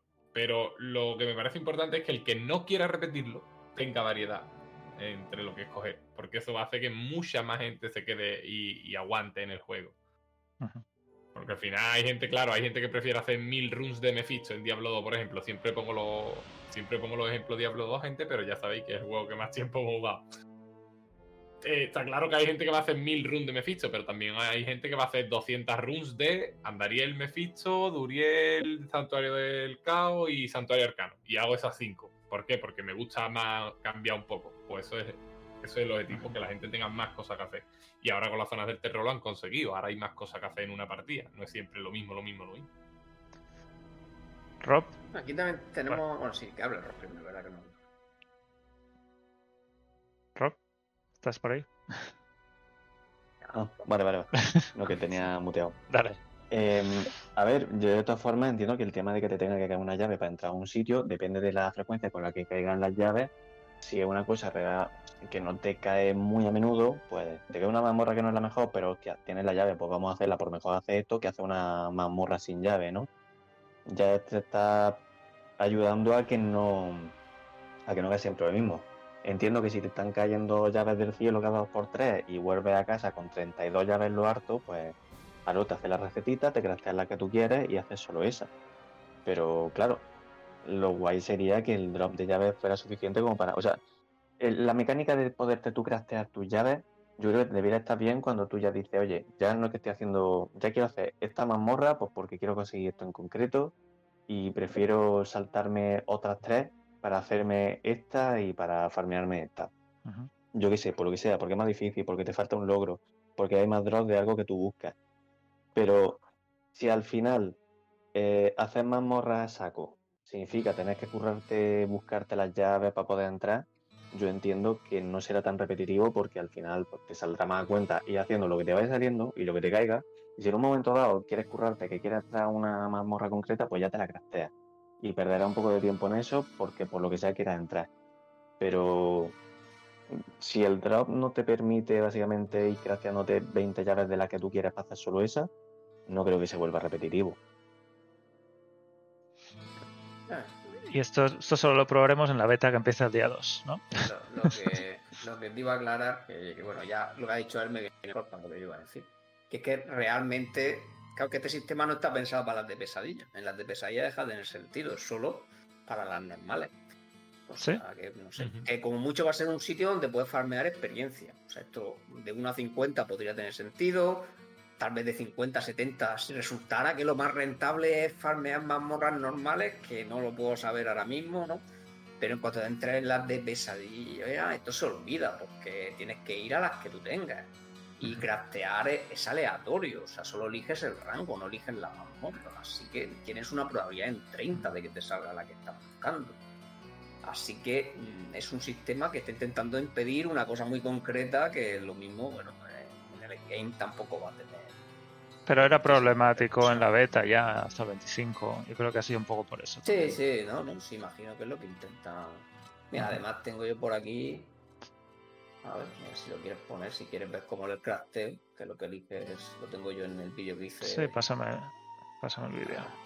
Esto ya lo viste tú, Frodo, en la beta de Game en tuyo, ¿no? Lo de craftear los sigilos. ¿Ya, ¿Ya estaba disponible ahí o no? Sí, sí, sí, claro y tú podías entonces, por ejemplo, una vez que tú conseguías el sigilo de la mazmorra que tú querías hacer, ¿lo podías ir mejorando infinitamente? O, una vez que lo gastaba. ahora lo hay, que está ya en el sitio. Eso es el sistema de crafteo, que eso está en la beta. Lo que eliges es solo el nivel. claro, lo que ahí no tiene sigilo.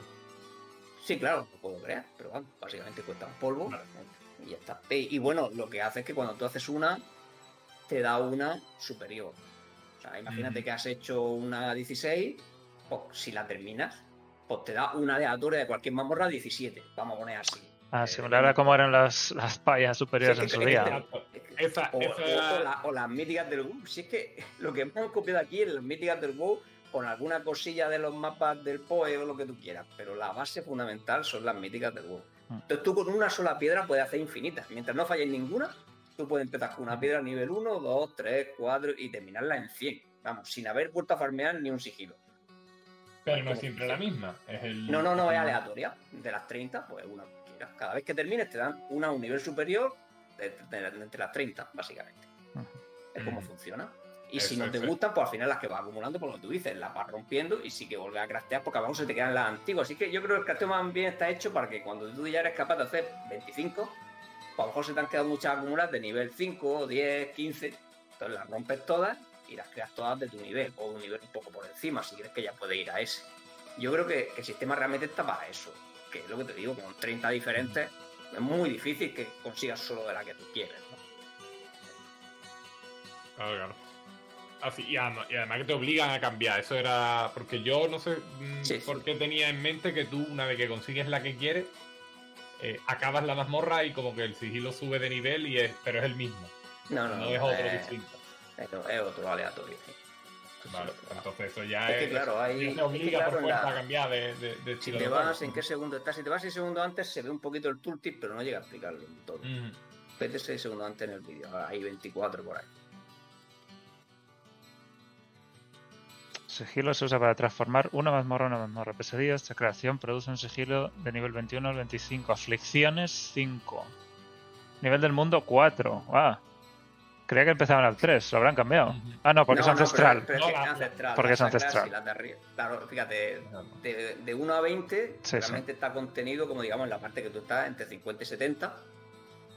Y luego las ancestrales pues ya llegan a 100. O sea, realmente... Y requiere 23 polvos, pero no sabemos cada Sí, ¿cuánto da? ¿Cuántos das, no? Y esto lo cambiarán, igual esto lo cambia ahora. Sí, de todas formas, eso no da igual lo que yo te diga, pero vamos, tenía que romper más de un sigilo para crearlo. Riker menciona en el directo que son unos cuatro sigilos. O sea, podemos. Pero es que yo creo que va subiendo el coste. O sea, claro, a más nivel, a más nivel costarán más y a menos nivel. y te se rompen también dándote más. Sí, pues eso es un número como 23. Lógicamente, 23, pues no es un número muy bonito. ¿no? A lo mejor las de 1 a 5 cuestan 5, es que no las, podemos ver en la beta, si quien lo quiera ver. Sí, luego lo, miraremos en, la, beta. En la beta de mayo lo podéis ver con más tranquilidad.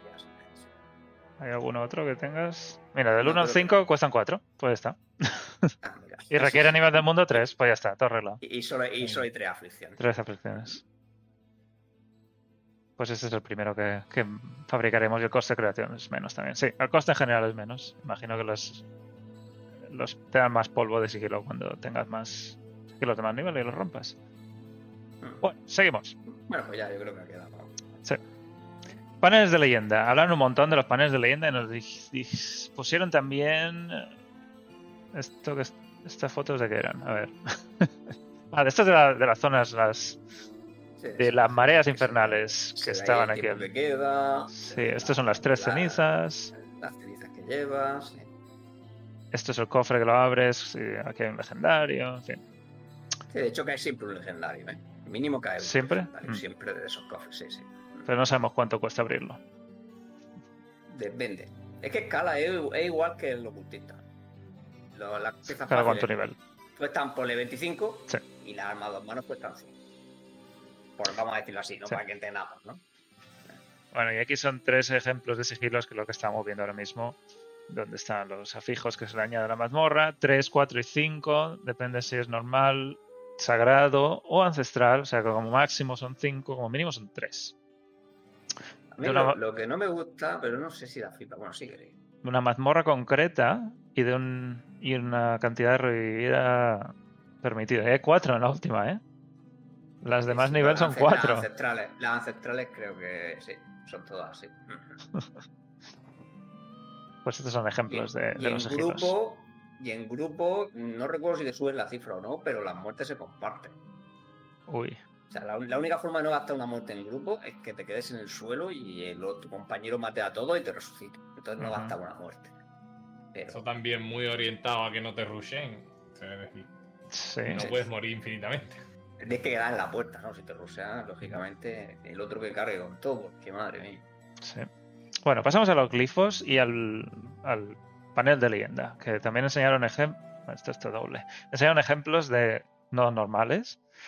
Y tampoco nos obsesionemos con el más 5, que es algo muy sencillito, porque los nodos que están más adelante, los raros y los mágicos, los mágicos ya empiezan a hacer cosas más interesantes. 8,5% de energía crepitante, que es algo que daña enemigos aleatorios ¿Qué es esto, Frodo? Que hiciste un vídeo y a mí no me ha quedado muy claro. Explícamelo ah, en, cinco, segundos, venga. Es como la, la orbe de chispas de diablo. La orbe de chispas diablo. Vale. El templo también, no, el templo, el pilón de canalizado este, pero durante muy poco tiempo. Eh, sí, sí, durante X carga. sí. Pues un nodo que hace que tienes más daño de energía crepitante. Este es uno mágico. Y luego hay raros que ya empiezan a ser todavía más interesantes porque estos tienen requisitos concretos. Este raro, por ejemplo, da 32% de daño a élites y esto, esto es un número muy gordo. porque, porque, está con el bono. ¿eh? Pero depende de este, exacto. Depende del bono de si tienes tanta destreza, pues es un 16 más de lo que sería. Y luego un 14% de movimiento, velocidad de movimiento al matar a un élite. También algo considerable. Un 14% si juntas varios y se suman, pues es muy, muy interesante. Y por último están los nodos legendarios, que son los que definen ya. es casi como un poder legendario más, ¿no? Un aspecto. Sí, y esto ha cambiado, esto no es lo que tenemos nosotros. Ahora también escalan con alguna estadística. Esto es importante. Sí, hay un bonus aquí de 50% que no está muy claro de dónde viene. ¿No? Sí, bueno, de su inteligencia. No sé. Ah, daño 20, 20 total de inteligencia que tiene, sí, vale, perdón. Claro, que tiene 509, 509 entre 20, 25,45. No, pues acá es por 2, perdón, sí. 50,9. Menor pues este es... ¿eh? Qué mala leche. un nodo legendario que son los que además está aquí en la esquinita, fijaos, lo, que cuesta llegar. Entonces tienes que llegar hasta aquí, la conexión aquí. Y estos son los que definen un poco más el panel concreto. Además han dicho que hay paneles dedicados a ciertas fantasías, si quieres, fantasía a lo mejor de panel dedicado a invocaciones del nigromante. Y en mayoría de los nodos pues estarán intentando ir por esa por esos derroteros. Esto se lo sacó Riker en, en la pregunta que iba sacando. Y no sé si os dio la sensación a vosotros, pero a mí me daba como que puso la cara un poco torcida el, el Piepiora en plan no íbamos a hablar de esto, pero ya que lo dices, pues sí, pues venga. No sé si era algo que querían sacar ellos o no, ¿sabes? Pero el tema de que hubieran orientado cada tabla. Si no lo van a hablar aquí, no sé cuándo lo iban a hablar. Además, sí que se han filtrado casi. Bueno, no en la versión final, pero se han filtrado todas las tablas. Pero bueno, sí puede ser que a lo mejor es algo que no. Que no iban a decir. mucho. Mm. Mm. Pero al final, la sensación entonces es como que los paneles de tienda acaban siendo árboles de habilidades de especialización en, de clase, ¿no? En plan, si quieres ser clase de esto, te vas a este en concreto. Quiero decir, que no me descuadra, ¿eh? Pero que no lo concebía yo así al principio y supongo que tiene sentido que sean eso al final, ¿no? Como... va a haber algunos que sí que vas a usar así, lógicamente los que más entren en tu build y los adicionales pues seguramente los vas a usar de pasada, ¿no? haciendo cosas concretas, o otro hueco de glifo, simplemente buscando raros. Al final, pero sí, sí que va a haber algunos que cuadren muchísimo con tu build y que básicamente va a ser como profundizar en tu build, ¿no? Que todos los raros vayan relacionados con eso, muchos mágicos también, el legendario también, por supuesto. O sea que sí, yo creo que es como lo han orientado. Lo que pasa es que, claro, tampoco nos han dejado aquí ver mucho, pero bueno, el, tenemos la versión antigua, ¿no? Gallardo puede mostrar algún panel. Sí, si quieres ver ejemplos de paneles de leyenda, estamos todos en la web. Si ¿Cuál quieres ver? Yo que sé, cógete Druida, que me lo conozco más. Druida. Y mete el panel de, de oso, por ejemplo. Se verá que menos ¿Sabes cuál es? ¿Este interior? Oso instinto de supervivencia. Bueno, el último que añadí ayer, de hecho, son los numeritos de todos los nodos. Así que tenéis ahora qué es lo que hace cada uno de ellos directamente. Y si te fijas, pues bueno, casi todo va relacionado. Sí, forma de oso. Armadura en oso, otro beta otro raro. Eh, daño mientras estás en oso.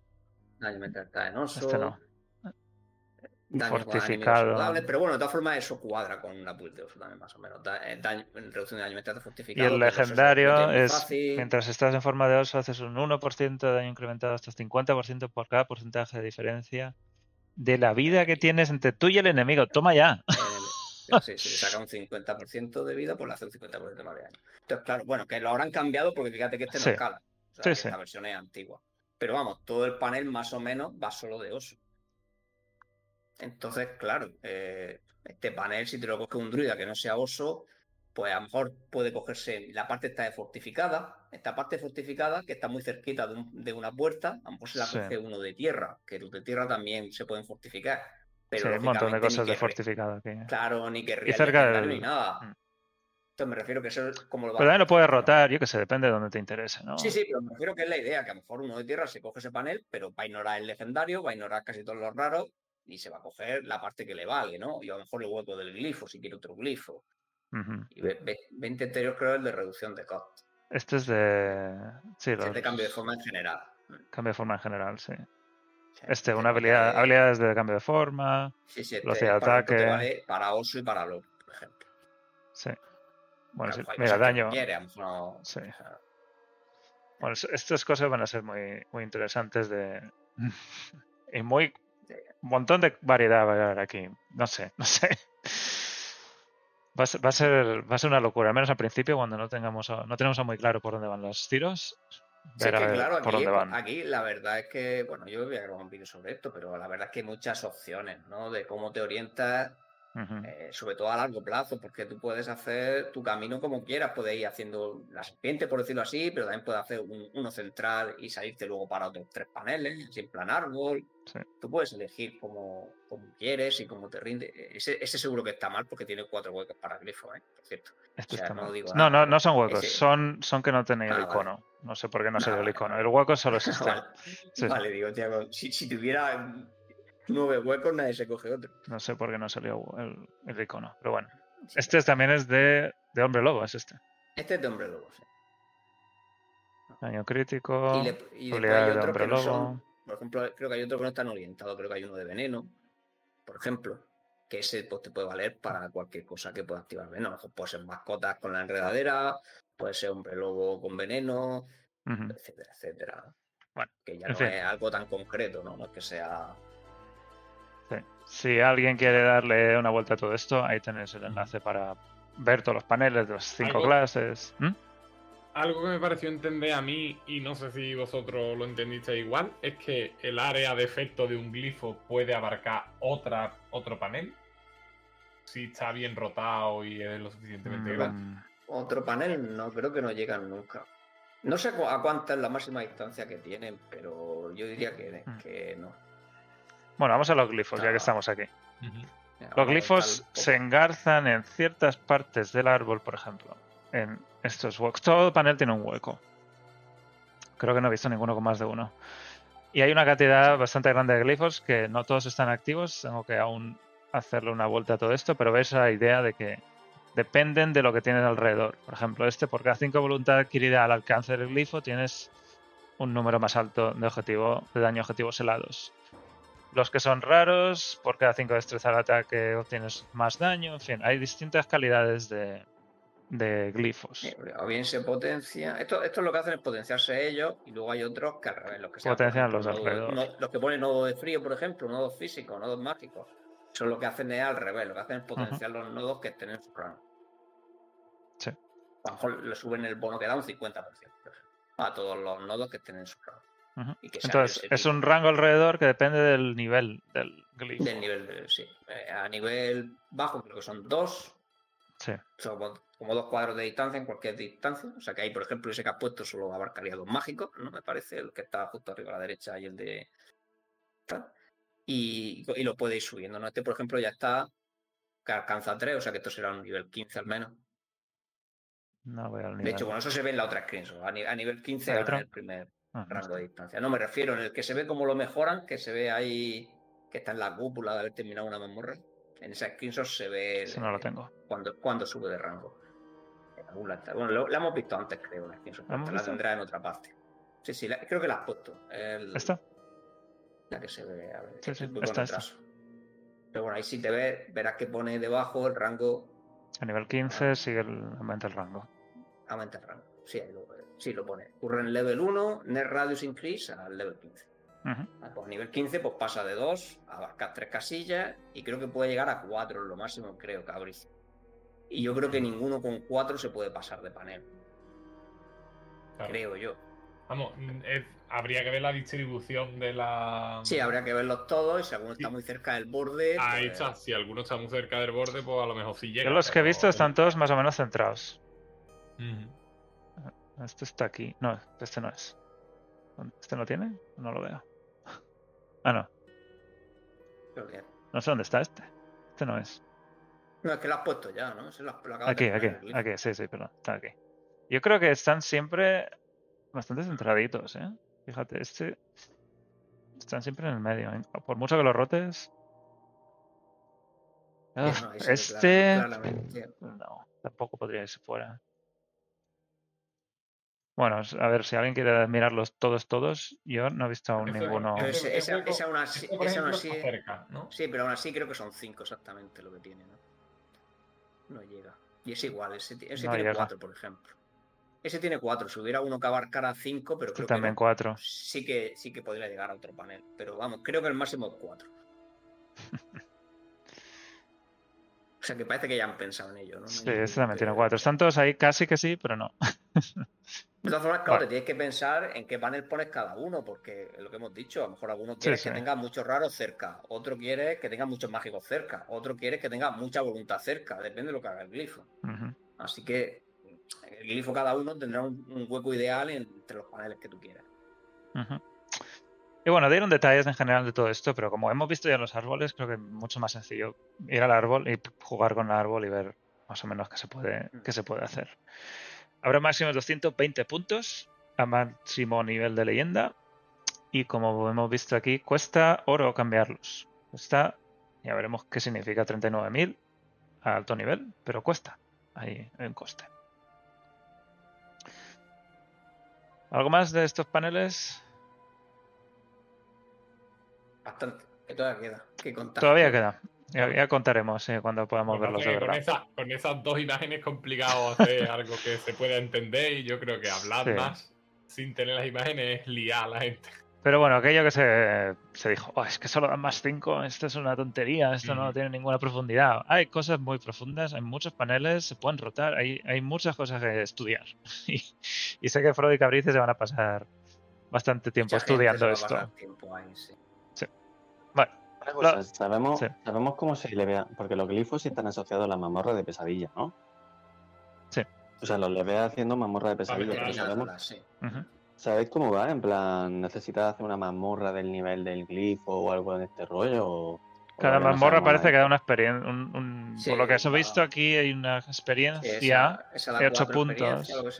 Esta da 4, depende, imagino que el nivel de la mazmorra te dará más experiencia. es básicamente eso. Cuanto más alta sea la mazmorra, más experiencia te da. Y tú la repartes pues, entre los glifos como tú quieras. O sea, es como un poco como la gema del PoE, ¿no? Cada gema tuya tiene su propia barra de experiencia que va subiendo y alcanzando niveles nuevos. Pero bueno, aquí la tienes que dedicar tú. O sea, no es que vayan a subir todas de golpe ni nada así. Sí, porque tú esta mazmorra te da cuatro experiencias y tú dices estos cuatro experiencias los meto a este glifo que yo quiero. Esto.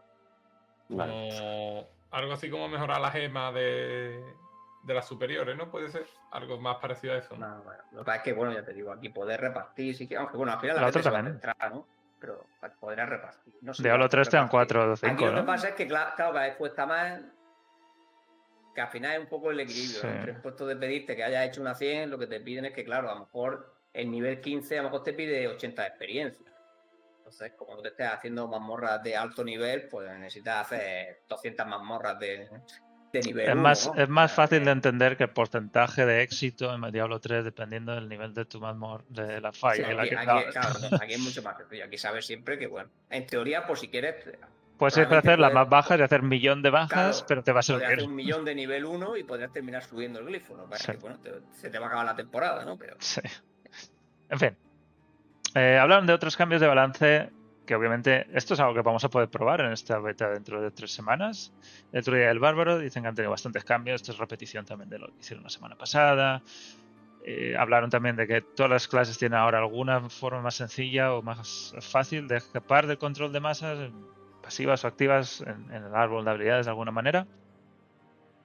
Esto también se criticó que el rango de habilidades en monitores ultra panorámicos era, era demasiado. Y no sé cómo lo habrán cambiado, pero al menos el teleport es algo que sí que está demasiado. Sí, nombraron que ahora tu rango máximo no depende de, la resolución de la pantalla. sí, lo que no sé es si es que no te dejan hacer clic en alguien que está muy lejos para atacar o no, sé cómo funciona. Que no lo tirará, que no lo tirará, te tendrás que acercar y tirarlo. Así. Pero las que son en. Sí, no sé. Pero bueno, no tiene, todavía tiene la ventaja de ver a alguien que está alrededor. Claro, sí, sí. Pero ya no lo puedes atacar cómo funcionan las habilidades normales en Diablo. Si tú le tiras algo que está fuera de rango, tu personaje se acerca y la tira a distancia. Te imagino que es lo que va a pasar ahí también. Antes lo que pasaba es que iba cosas como la Hydra, que como claro, como el rango era toda la pantalla, pues también te dejaban toda la pantalla aunque tuviera el ultra guay. Entonces podías poner la Hydra o tirar un teleport allí en, la otra punta del universo, ¿no? Que no tiene sentido. Este error de poder matar a un jefe de mundo muchas veces que te decía entrar en otra instancia y después volver a la ciudad. Es algo que también vamos a poder probar en esta última beta. Y era un exploit clarísimo, también lo han arreglado. La tesa legendaria lo hemos comentado antes, que está ya ajustado para cómo va a ser en el juego final. Así que va a ser muy interesante ver cuál es el porcentaje de óvulos, al menos. Cuántos Imagino que Frodo también harás tus pruebas y Cabrice haréis a ver. Sí, lo que me dé tiempo. No sé si me da tiempo a hacer pruebas de óvulos, pero. Pues, y que algo que no está muy claro todavía es que los jefes del mundo la primera vez que se maten cada semana habrá un botín extra. El resto también darán algo, pero la primera vez dará algo más.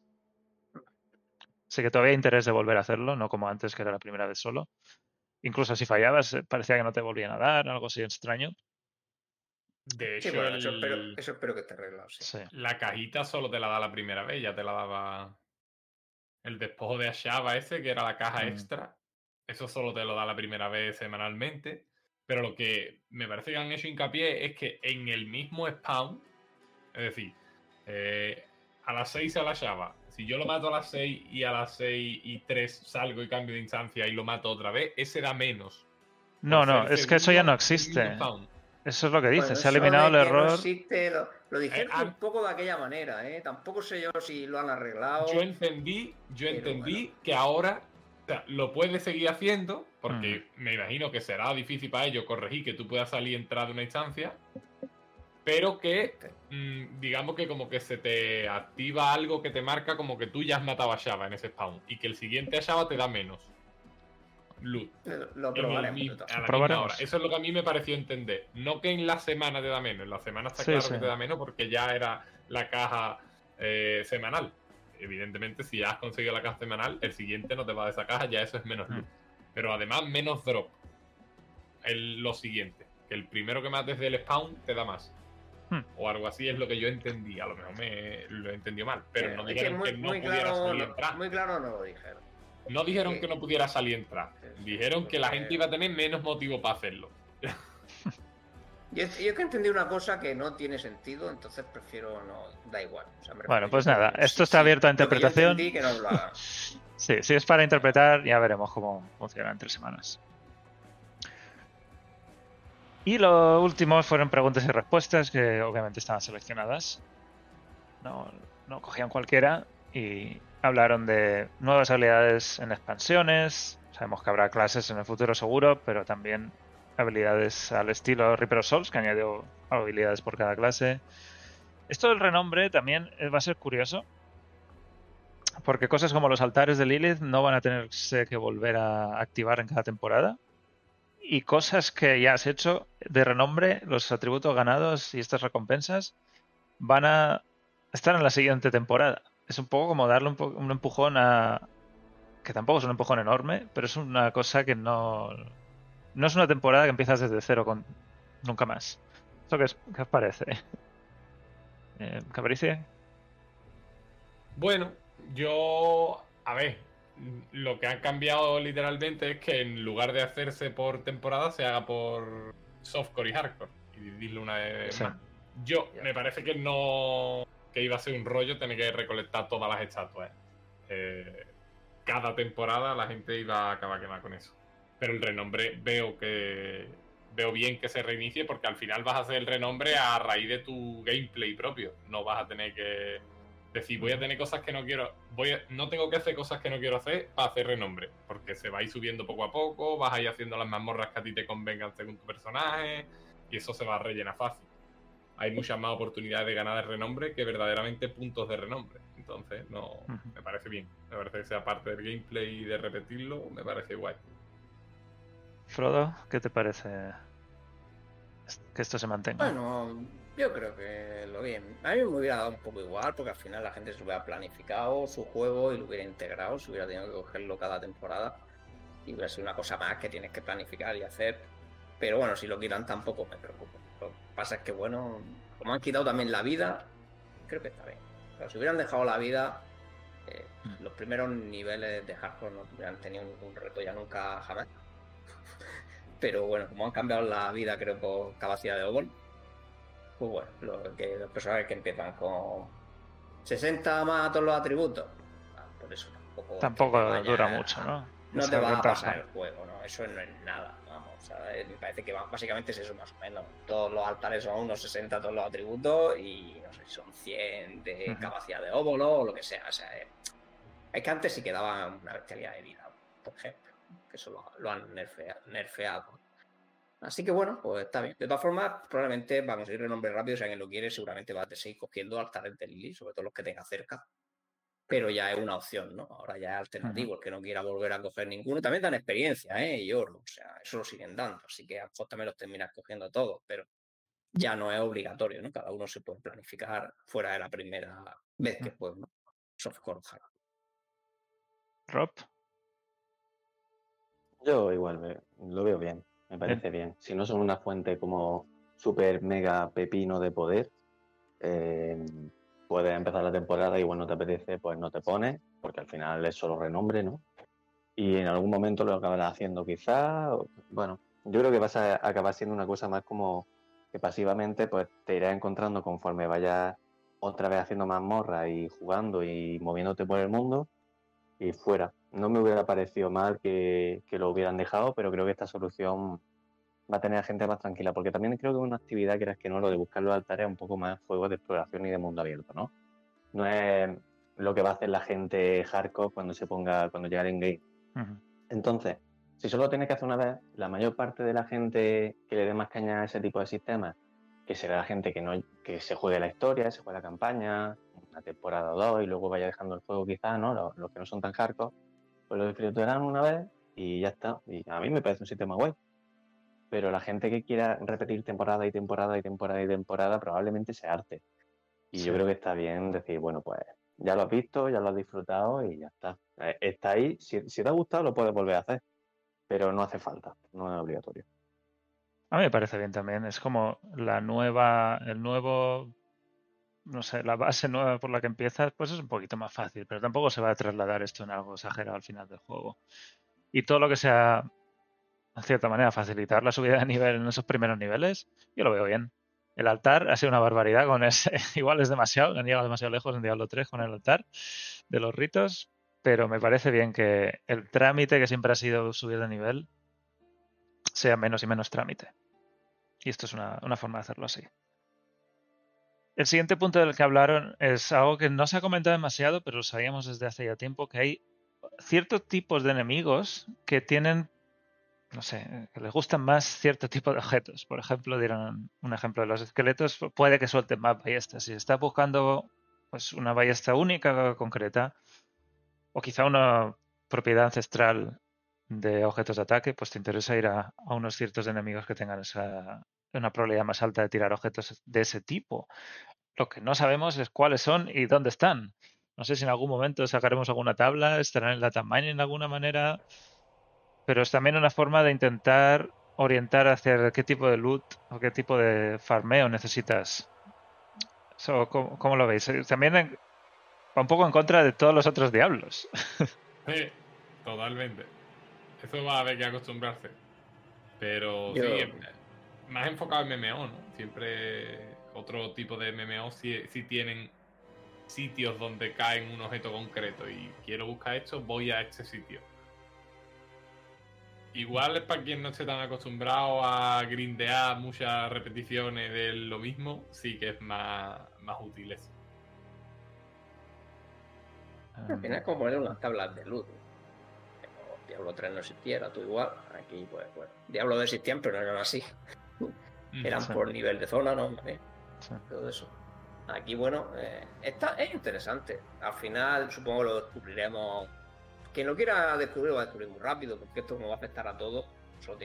Hasta los blancos, ¿no? Puedes fijarte, oye, que esto no para de soltarme Valletas blancas. Pues vale, eh, aquí salen valletas. O sea que imagino que al final la gente lo recopilará y sobre todo puede ser interesante intentar farmear a lo mejor ese tipo de mazmorras, ¿no? Donde salgan ese tipo de enemigos. va a tener mejor luz que estar en el mundo exterior matando esqueletos. ¿No? También. estas, tres o cuatro mazmorras son de esqueletos, pues las voy a intentar priorizar porque quiero algo de ese estilo. van, a tener, van a tener, el, luz de juego, ¿no? Van a tener que filtrar muy bien esas 30 mazmorras para que la variedad siempre esté ahí en todas las temporadas. Sí, puede ser que alguna temporada sí pase que sea difícil no sacar un objeto porque no están el tipo de bichos ¿no? que suelta. Sobre todo, claro, esto lo va a intentar, sobre todo la gente que intente sacar un único, sí que va a usar mucho este sistema. ¿eh? Si tiene un trash tan bajo, sí que va a ser muy probable de que, oye, diga, vale, que los cascos los sueltan los ahogados, quiero un saco, eh, vale, ¿qué mazmorra hay de ahogados que estén esta temporada? Estas cuatro. Pues va a haber gente que va a estar a saco, incluso, incluso preguntando, por, preguntando hasta por el mundo para hacer esa mazmorra con otro, aunque le da igual el nivel, ¿sabes? Me da igual que tiene una, una de este tipo nivel 1, me voy contigo y la hago, porque salen cascados, y ya está. Puede pasar, ¿no? Ese tipo de, mecánica al final. Rob, ¿sí qué te parece? Yo lo veo guay todo lo que se añadido estrategia, quiero decir, para mí me parece un plus. Es decir, verdad que difiere de diablos anteriores, pero para mí no para mal. O sea, va hasta. La mecánica sigue siendo el, el drop es random y lo que tienes que hacer es pues, matar y matar y matar y matar bichos. Y además no significa que ese saco, ¿no? Que dice Frodo, no te pueda salir en otro sitio. Pero sí es verdad que si tú ya llegas a un punto en el que, que vas a hierro a por ese saco, pues, lo que haces es irte a buscarte la mazmorra donde crees que va a ser más fácil que te caiga. Me es parece algo... guay porque al final. Sí, Iba a decir que es algo que ya será para refinar mucho, ¿no? Ya estás equipado del todo y ya, me falta este último objeto único para ya finiquitar la build. Y es algo más que quizás es más altísimo nivel, ¿no? Claro, y si llega un momento en el que te quieres obcecar en sacar un único, al final quieras que no, te va a servir para un slot concreto. Y cuando ya tengas ese y quieras pasar a otro, si es que vas a seguir farmeando así, pues te irá a otra mazmorra porque ahora tendrás que buscar a otro tipo de enemigo, diferente, ¿sabes? Entonces, yo creo que está bien. Porque eh, te añade un poquito de estrategia y probablemente pues al principio lo más fácil sea farmear en general un poco de todo y solo llega a ese punto cuando ya esté en el nivel de es que me falta este objeto, tengo que ir a hierro por ese objeto. Y ya te busca la bichuela. Y lo mismo aún así siguen siendo, sigue, sigue sin ser lo mejor, porque llega un punto en el que es más fácil que te caiga, no sé, de cualquier otra actividad con más drop que de buscar esqueletos en concreto, que no sé.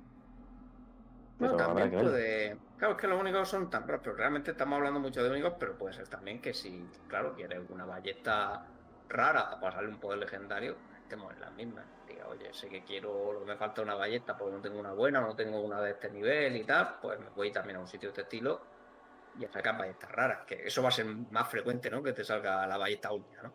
Así que bueno, pero da ese potencial, incluso puede ser que subiendo de nivel alguien tenga.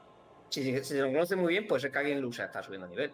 En plan, se me han quedado muy viejas las dagas pues me voy a una zona, una zona que caigan muchas dagas hasta que me caigan dos dagas raras mejores, por ejemplo. O sea que al final es profundidad, ¿no? Siempre está bien. Claro, y, quiera que no, vamos a ver, en Diablo 2 también tiene un farmeo, no, me sale la palabra ahora, ¿no? Pero también te, te, dirige a ciertos monstruos, a ciertos bosses, a ciertas runes, cuando vas buscando según qué. Quiero decir, esto no, yo creo que no quita variedad, porque al final lo que estás haciendo no es coger una serie de, de rooms y hacerlas como especiales, las mejores por algo, sino las mejores para algo muy concreto y que, no va a ser todo tu personaje. ¿Sabes? Si al final dijera, no, es que te haces un druida y tienes que estar haciendo siempre la misma mazmorra porque eres druida, no, pero es que todos los personajes que busquen un casco van a hacer primero una cuando busque otro slot va a hacer otra, al final no va a estar metido solo haciendo eso. No va a ser todo tu endgame, va a ser un trocito para mejorar un slot. Ya está. A ver, Cabrice, una, una ronda rápida. Buscar runas, ¿dónde? Diablo 2. En Diablo 2, en Santuario del Caos, Santuario Arcano, Vacas. Donde más. ¿Dónde busco un soft? En Andariel Pesadilla. ¿Dónde busco una coraza de Tirael? ¿Cómo se llama? La armadura de Tirael. Buah, eso ya va al. creo que lo de Pindelkin. No, Pindelkin no. Creo que. O sea, ni la ataque. Por, por, ahí también, por ahí lo puede tirar también. Bien, bien. Pues sí, sí que hay un. Es muy concreto en Diablo 2, es muy específico. Las runas quizás está un poco más abierto, pero. Pero hay algo de eso. eso es fullería. Decir eso es fullería. Porque realmente ahí te estás guiando por el porcentaje de drop. Y eh, realmente es cierto que Andariel Pesadilla tiene el mayor porcentaje de drop del soft, pero Andariel Infierno el porcentaje varía mínimamente. Entonces no es que diga tú, no, es que seguro que si va a Andariel Pesadilla te va a tocar. Yo he estado haciendo hace poco 400, 500 runs de Andariel Pesadilla y no ha caído, que son pocas. Pero... Y luego lo mismo vas farmeando por la tumba de de tan rayada del acto 2 y te cae de un cofre. Es que en, Diablo 2 no se sabe. Realmente el, porcentaje varía un 0,03%. ¿Se puede decir que ese sea el mejor sitio? A ver, por números sí, pero realmente la sensación no, no cambia. La verdad es que aquí va a depender, la verdad, que lo que tú estás diciendo, va a depender realmente de qué porcentaje extra tenga. Que no va a ser lo mismo que te suelten un 5% más de ballestas que que te suelten un 50% más de ballestas. Exactamente, exactamente. Es que ahí es donde cambia. Si es. Estos esqueletos tienen un 20% más de probabilidad de soltar ballestas como base. Entonces sí, vas a ir a farmear esqueletos. Pero en Diablo 2 el porcentaje aumentado es un 0, algo. O sea que realmente te da igual. No vas a ir al sitio que tenga level suficiente y listo. Bueno, pues eso estará ahí. Ya veremos si alguien consigue sacar el porcentaje extra. Obviamente van a salir posts en todas partes, como siempre parece que, uy, es que no, es, que es imposible, no lo han hecho, porque he jugado a la mazmorra cinco veces y no me han dado más ballestas. Ahí, para sacar estos porcentajes necesitan muchísimos puntos, de muchos datos para sacarlo bien. Acabarán saliendo. Tarde o temprano habrá alguien que lo saque y diga y te lo saque al 0,00000. bueno, otros cambios que hablaron en esta última ronda es que, lo hemos dicho antes, el, el parche o la versión que vamos a jugar el 12 de mayo va a ser la misma, casi la misma que el día de salida, pero obviamente empezarán ya a trabajar en el parche del día 1, en parches futuros para ver cómo van cambiando las cosas. Las hierbas se pueden recolectar sin bajarse el caballo, así que tenemos las manos largas, parece, los brazos largos, con mucha flexibilidad. el caballo las coge. El, caballo, que las coge, claro. Deja que haga algo, ¿no? O lo vamos a hacer todos nosotros. No van a añadir cooperativo en misma pantalla en PC, ya lo hablamos la última vez, porque va a tener, no está preparado para tener dos cuentas con login al mismo tiempo. El ray tracing va a estar más tarde, parece que no han llegado a tiempo, pero bueno, ya veremos en qué momento termina saliendo. Van a hacer mejoras en el crafting en algún momento, que también era muy, muy sencillito o casi nulo la utilidad, al menos en la beta que hemos jugado. Algo que también fue muy polémico, que se ha pedido muchísimo, es la, lo de poder tener el mapa al mismo tiempo que el juego detrás, igual que en Diablo 2 está el mapa encima, en Diablo 3 estaba el mapa más o menos transparente, pero no podías jugar con el mapa abierto y en Diablo 4 el mapa te, te cubre toda la pantalla, ni siquiera ves dónde estás. De entre estas tres opciones, mapa superpuesto, mapa en una esquina pero medio transparente o mapa completo encima de ti, ¿con cuál os quedáis? ¿O, creéis que es tan necesario mapas eh, superpuesto como mucha gente ha pedido? Rob, pregunto a ti primero. Yo creo que hay que darle opciones a la gente y ya está. Si, eh, si me dices que hacer un mapa superpuesto eh, es un follón por cómo han diseñado los mapas en Diablo 4 y que sería una inversión de recursos que no le vale la pena, pues no me parece terrible que no lo haya. Yo me he acostumbrado a jugar desde Diablo 3 con, sin mapa superpuesto. Cuando juego Diablo 2 lo juego con mapa encima. Pero, pero puedo jugar sin el mapa. Pero también te digo que si una cosa fácil de implementar, pues mira, pues lo ya está, que cada uno juegue lo que le mole. No sé, no. Creo que es un tema en el que no vale la pena enforzarse en una guerra de que es mejor y que es peor. Es decir, mm. si cada uno puede ponerse lo que le gusta, ya está. En Diablo 2 y en Diablo 1 el mapa está encima tuyo, pero yo creo que en aquel momento era por una falta de píxeles. Los juegos funcionan a 640 por 480, algo que ahora mismo es la esquina superior derecha de tu pantalla y la mitad. Esa es la resolución con la que jugamos. Y obviamente no había espacio para poner un mapa en ningún sitio y lo pusieron encima tuyo. Y más o menos el juego funcionaba bien. Pero yo creo que hoy en día esa forma de ver un mapa no aporta tanto como verlo en una esquinita en su sitio concreto. Eh, Frodo, ¿a ti qué, qué te parece esta polémica? a mí me gusta, me gusta llevarlo siempre, pero bueno, yo también he explicado las razones, que era simplemente porque, bueno, al final tú, al final termina siendo lo más eficiente llevarlo siempre puesto y ensucia un montón la zona de combate, el juego, se ve feo, para el que entra a ver el juego, sinceramente, no vamos a engañar. Ve a la gente jugando siempre con el mapa ahí encima que no, que no te deja ver claras las cosas tú porque estás muy acostumbrado, ¿no? Pero lo han quitado realmente por esas razones, no lo han quitado por otra razón. Y nos han dado otras opciones para que usemos, como chinchetas, para viajar, ese tipo de cosas. Por no acostumbrar, tampoco es imprescindible. Lo que pasa es que para la gente que ha jugado toda su vida con el mapa sobre, sobrepuesto, pues, pues, cuesta, ¿no? A ir alternando o usar otros sistemas y demás. Así que bueno, si quieren dar la opción, pues, bueno, pues tampoco me iba a quejar, ¿no? A mí me gustaría que quitaran, que, ampliaran el zoom. que... hubiera menos zoom en el mapa de la esquina. Lo que pasa es que, claro, eso, eso es aparte, ¿no? Lógicamente, si eso vas a dejar ese tipo de mapa, pues también lo podrían mejorar, ¿no? Eso es aparte, ya. Si lo vas a dejar ese mapa, pues hazlo lo mejor posible para que cubra todas las necesidades o la mayor parte de las necesidades. Yo con Diablo 2 Resurrente he dejado de jugar con el mapa a pantalla completa. Por, por, precisamente por lo mismo, porque es cierto que para los que estábamos acostumbrados era lo que tú te sientes cómodo, pero con el mapa pequeño en una esquina se juega perfectamente y eh, la pantalla se ve mucho más clara, se ve mucho mejor lo que está pasando en el juego. Es cierto que en Diablo 2 Resurrente el mapa en la esquina tiene opacidad. Aquí en Diablo 4 el mapa en la esquina me está tapando una parte importante de la pelea que estoy teniendo. ¿Por qué? Porque hay muy poco zoom en lo que estábamos hablando. Que si la cámara estuviera más lejos, a lo mejor no me estorbaba tanto que no fuera la opacidad variable. Pero es que en este caso el mapa en la esquina me está tapando una parte en la que pueda haber un enemigo tirándome un, una skill. Entonces, yo creo que ahí, con lo, como, como decís vosotros, eso lo pueden mejorar. No es que esté mal, a ver, se puede vivir sin mapa mm, encima, porque yo me he acostumbrado con Diablo 2 Resurrente, pero es cierto que también el que está se puede mejorar algo que Diablo nunca ha tenido es eh, poder personalizar la interfaz. Muchos MMOs tienen personalización máxima absoluta. WoW tiene un montón de add-ons y, cosas. En Diablo 3, aún ser, en Diablo 4, aún siendo medio MMO, no veo que vayan a ir por ahí. Nunca van a, yo creo que no van a dejar libertad de hacer tu propia interfaz o modificar tanto. Ya al menos han movido el chat al otro lado. Ya, es algo. Pero yo creo que no, no irán por ahí los tiros, ¿no? Tienen la opción de mover los orbes al medio o a la izquierda. Supongo que si mueves los orbes a la izquierda, el, eh, chat, está al otro lado, sí. A la derecha. Y...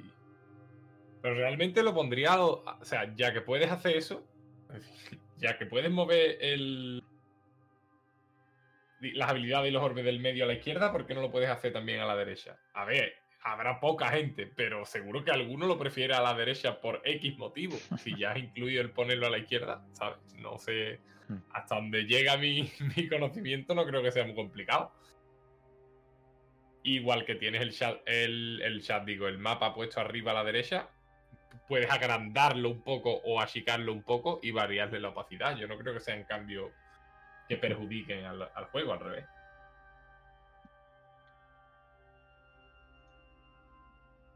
Bueno. Y lo último que dijeron es que no habrá movimiento con teclado y no habrá teclado y ratón en consola, Cabrice. Lo siento mucho. Yo estoy muy, muy triste con eso, la verdad. Pero confirmado que no habrá soporte para teclado y ratón en consola.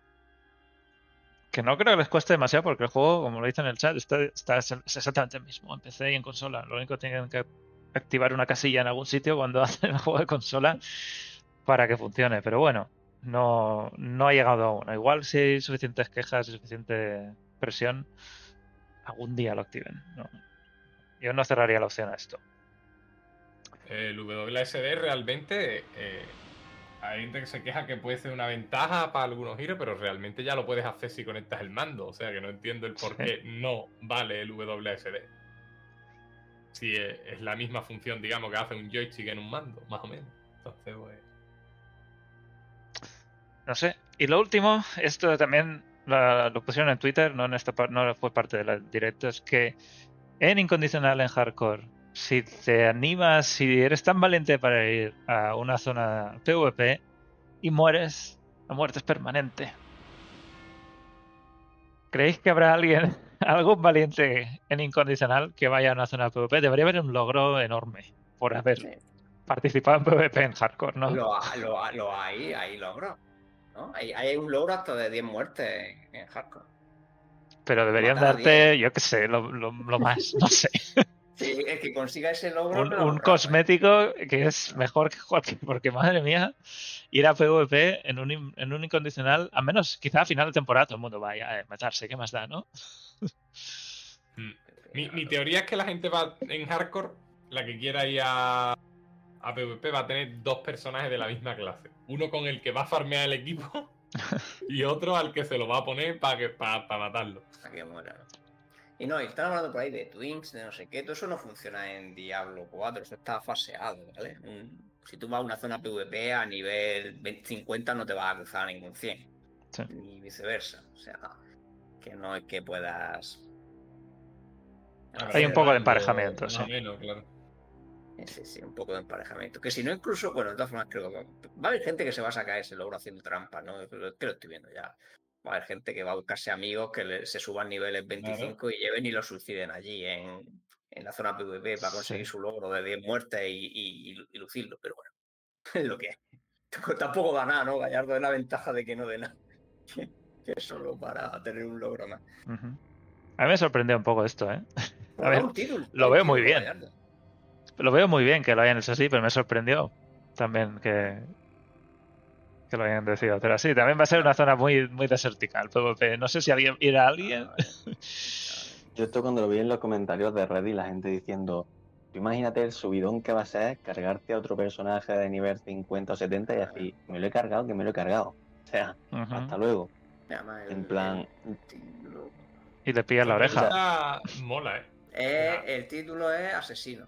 ¿Te, caerá el loot que lleve esa persona? O sea, ¿te caerá el equipo de esa persona cuando la mata o solo la oreja? Eso es buena pregunta también. ¿eh? Que yo sepa, no. Luego se, lo, vende. se lo vende de nuevo. Que yo sepa, no puedes hacerle. No lo puedes saquear. La oreja sí. Eh, ese es el logro, lo que por ahí. Fearless Combatant, sí. Claro, claro. Pero es que se, se Sudoroso y asesino.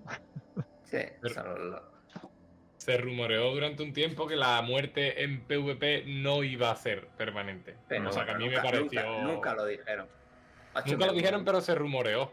Me gusta más el de una muerte, tío. A mí me mola. A mí me mola que si te mueres, te mueres. Ostras, ¿cómo, han traducido? Espérate, porque lo puedo mirar, ¿eh? Puedes buscarlo tú, yo que no, yo no solo tengo en inglés. Dame un segundo y lo miro. ¿Cómo han traducido uno y la otra? Y el de 5, esos son los tres que hay de PvP. Espera, espera, que te lo busco. Y con esto terminamos ya hoy. Tengo todas las traducciones oficiales. Has dicho Murderos. Homicida. Murderos es homicida. Y Murderer es. Quita vidas. Toma ya. Ninguno es asesino. quita vidas y homicida. ¿Y el Sweaty que le han puesto? Sweaty. Sudoroso de verdad. Bueno, sudado, sudado. Se ha hecho bien muertes de verdad. Sudoroso, sí. Sudoroso. Sudoroso. Sudoroso quita vidas. bueno, pues estas son las. Todos los detalles del endgame. Y ya con esto nos emplazamos a la beta del 12 de mayo. Estaremos ahí para el día 1, ¿no? A primera hora para ver cómo se quedan los servidores. O las colas. Simulador de colas. Sí. además, es muy probable que de, que de, primera lo pongan otra vez limitado para. Sí. Estresarlo y además no quieren que entre todo el mundo al mismo tiempo. Estresarlo de...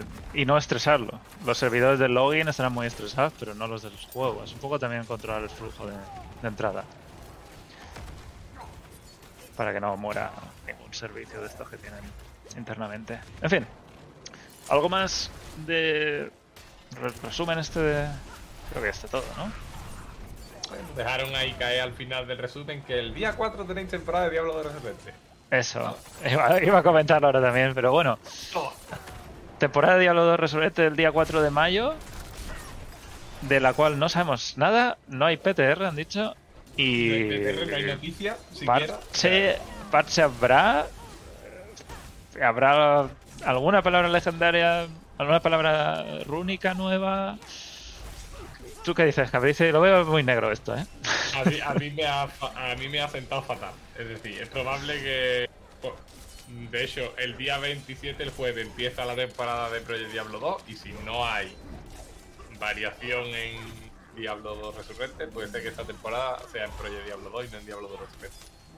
Porque es que no anunciar... Es que a día de hoy no hay blog sobre la temporada. Es decir, si tú no te has enterado viendo el directo o en algún retweet de alguien de que el día 4 hay una temporada, no se sabe nada de la temporada.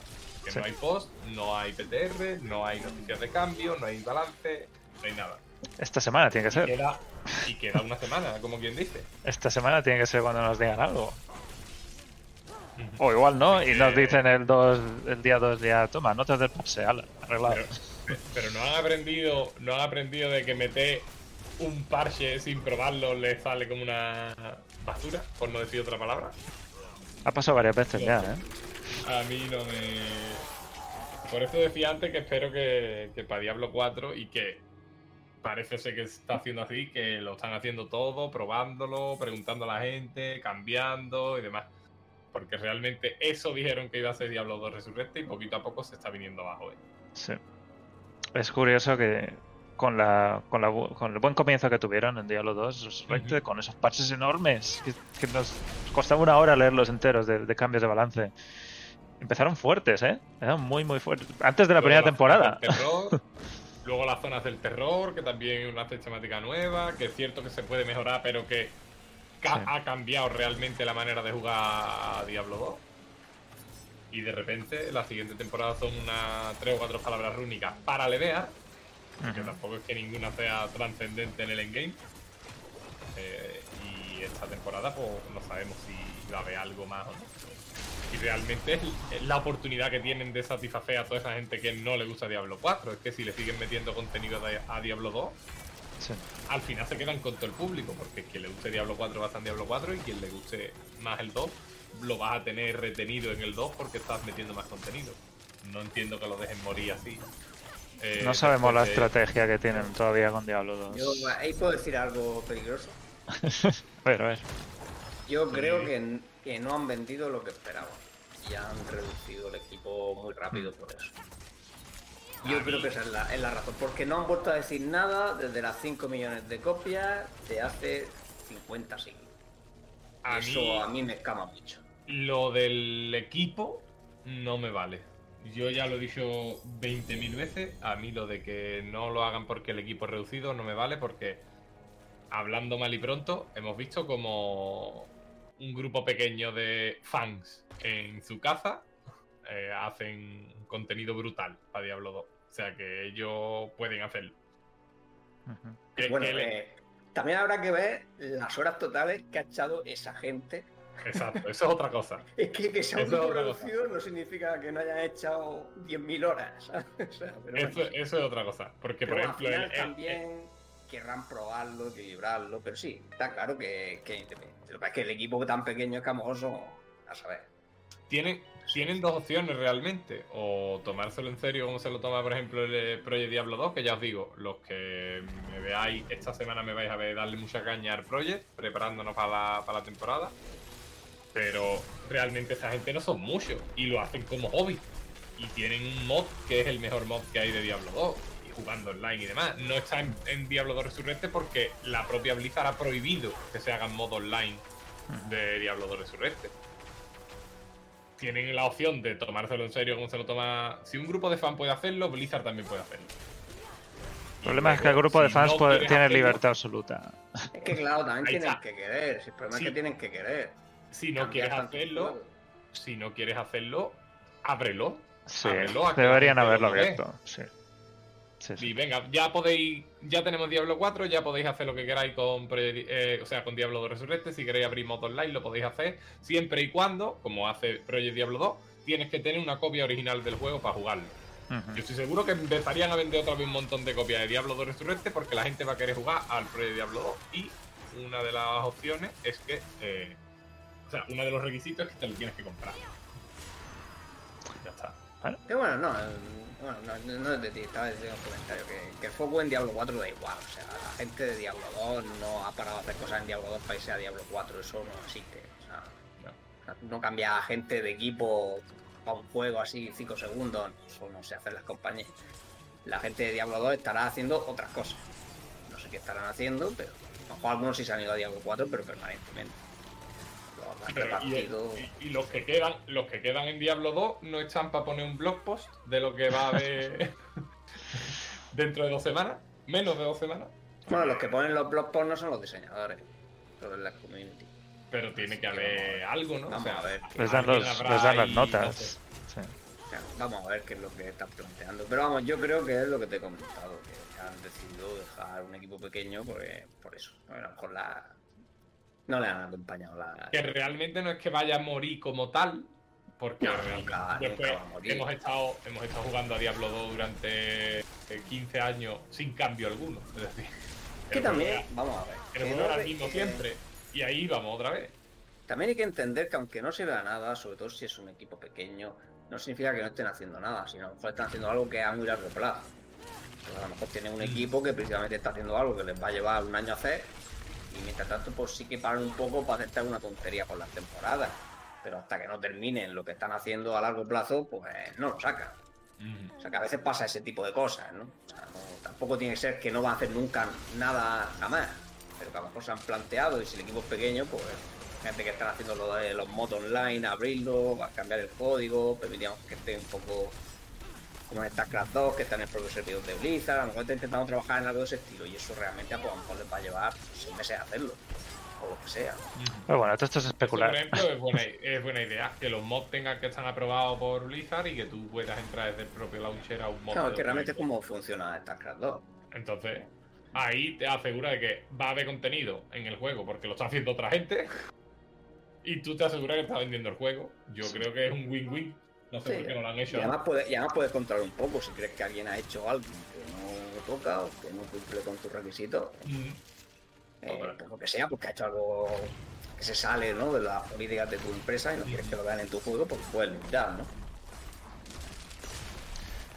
Lo que está claro es que esta temporada, lo que pasa esta temporada nos va a dar muchas ideas de cuáles son los planes de Blizzard con, con Resurrected. Y por ahora los planes están yendo a menos. Esta temporada huele muy mal. O sea, esta temporada huele a temporada de Diablo 2. Tal día hay un Resel a tal hora y empezamos de nuevo, sin cambio. También tenemos muy claro qué es lo que pasa con Diablo 3, que le queda una temporada más y luego rotan. No hay más desarrollo, probablemente parches, si hay algunos, serán muy mínimo para bugs. Con Diablo 2 no han dicho, al menos no han sido explícitos en ese sentido, ¿no? Aún hay un poco de esperanza. Pero bueno, no, no, perder dinero en Diablo 4 no, no van a perder por la mitad o en Diablo 2. O sea, los O sea, da igual, la gente se comprará el otro juego o el que el que no vaya a comprar Diablo 4 porque quiere jugar los mods de Diablo Resurrected que no, iba, no se iba a comprar todo mundo, creo yo. Así que tampoco, tampoco les preocupo mucho por ahí. Bueno, ya veremos qué pasa. ¿Mm? Es algo a largo plazo. A, lo mejor lo hacen a muy largo plazo. Si el problema de estas cosas que a lo mejor entre que deciden hacerlo, no lo hacen, venga, lo hacemos de esta manera, nos ponemos a hacerlo que puede pasar como no sé cuánto han tardado en el reforge al final en meter Sí, eso ha, vuelto, ha venido y ha vuelto tantas veces. Tres años, al final, sí que han tardado tres años, creo. Madre mía. Al final, cuando. Pero no es porque han estado trabajando tres años. No, claro, es por eso. Sé que es un equipo pequeño, a ver qué prioriza, qué no prioriza. Ahora apunta a hacerlo, no lo haga. Mm, no sé qué, pues, pues, pues literal, se han pasado tres años para hacer algo que los fans habían hecho en dos meses. En dos meses había un ladder funcional eh, fuera del juego que, que a la gente. me refiero para que veáis. Y Blizzard al final se ha tirado tres años. O sea, eh, pero es cuestión de eso, de incentivo y de cómo prioricen la gente que tienen y, pero bueno, es que al final, si no se puede preguntar, es que realmente tampoco ¿no? hay muchas formas de preguntar de Diablo ¿no? No tenemos. ¿Hay un foro oficial? no, hay live stream, no hay sitios por donde, y no sé, por Reddit tampoco es que respondan mucho, ¿no? Solo responden así cosas de, de parches concretos, ¿no? Es difícil. Cuando, solo responden cuando quieren, cuando tienen cosas que decir. Yo, mira, mm, he preguntado, ¿vale? voy a preguntar. Eh, yo he preguntado y me han respondido. Voy a preguntar y te digo algo si puedo. Ya está, hasta ahí. O sea, que no tienen ni idea de si hay algo, si no hay nada. Lo que estén haciendo ese equipo de Diablo 2 eh, no se sabe por parte de la gente que se comunica. Y creo que por eso no se sabe más nada de la temporada. Espero que. También hay que poner punto a favor de que estamos en fin de semana y que lo mismo lo tienen todo planeado para esta semana que viene. Hay que esperar un poco. Pero info, que se sepa no hay. La cosa, pinta, la cosa pinta negra. Pero bueno, ya lo veremos. Mientras tanto, nosotros vamos, vamos aquí, vamos a la despedida. Los demonios son fake news. Es todo una conspiración de los medios. A pesar de haber presenciado todo tipo de misterios, sigue dudando de mi misión.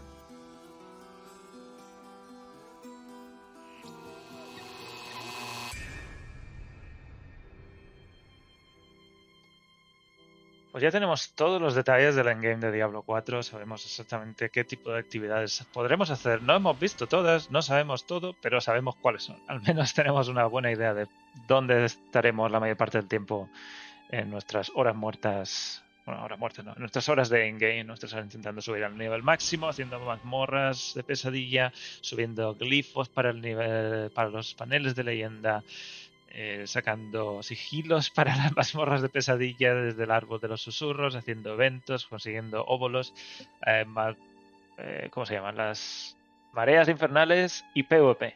Creo que he dicho todo. ¿Me he dejado algo? hay, una buena cantidad. Pues todo.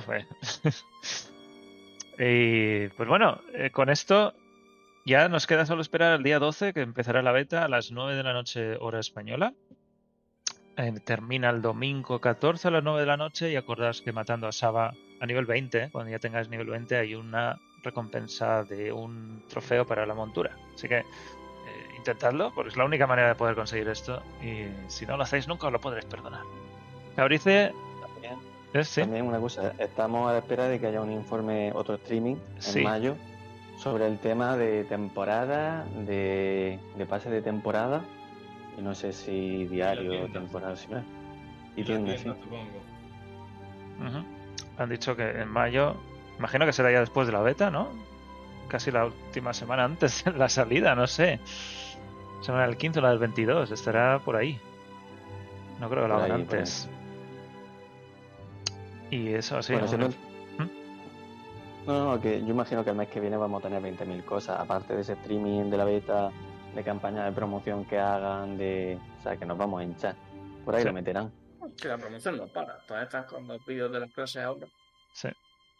Sorpresas ya no va, no va a quedar ninguna, yo creo.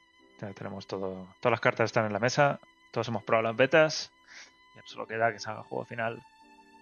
Bueno, Rob, un placer tenerte por aquí, hablando de Diablo 4 una semana más. Igualmente, que sean muchas.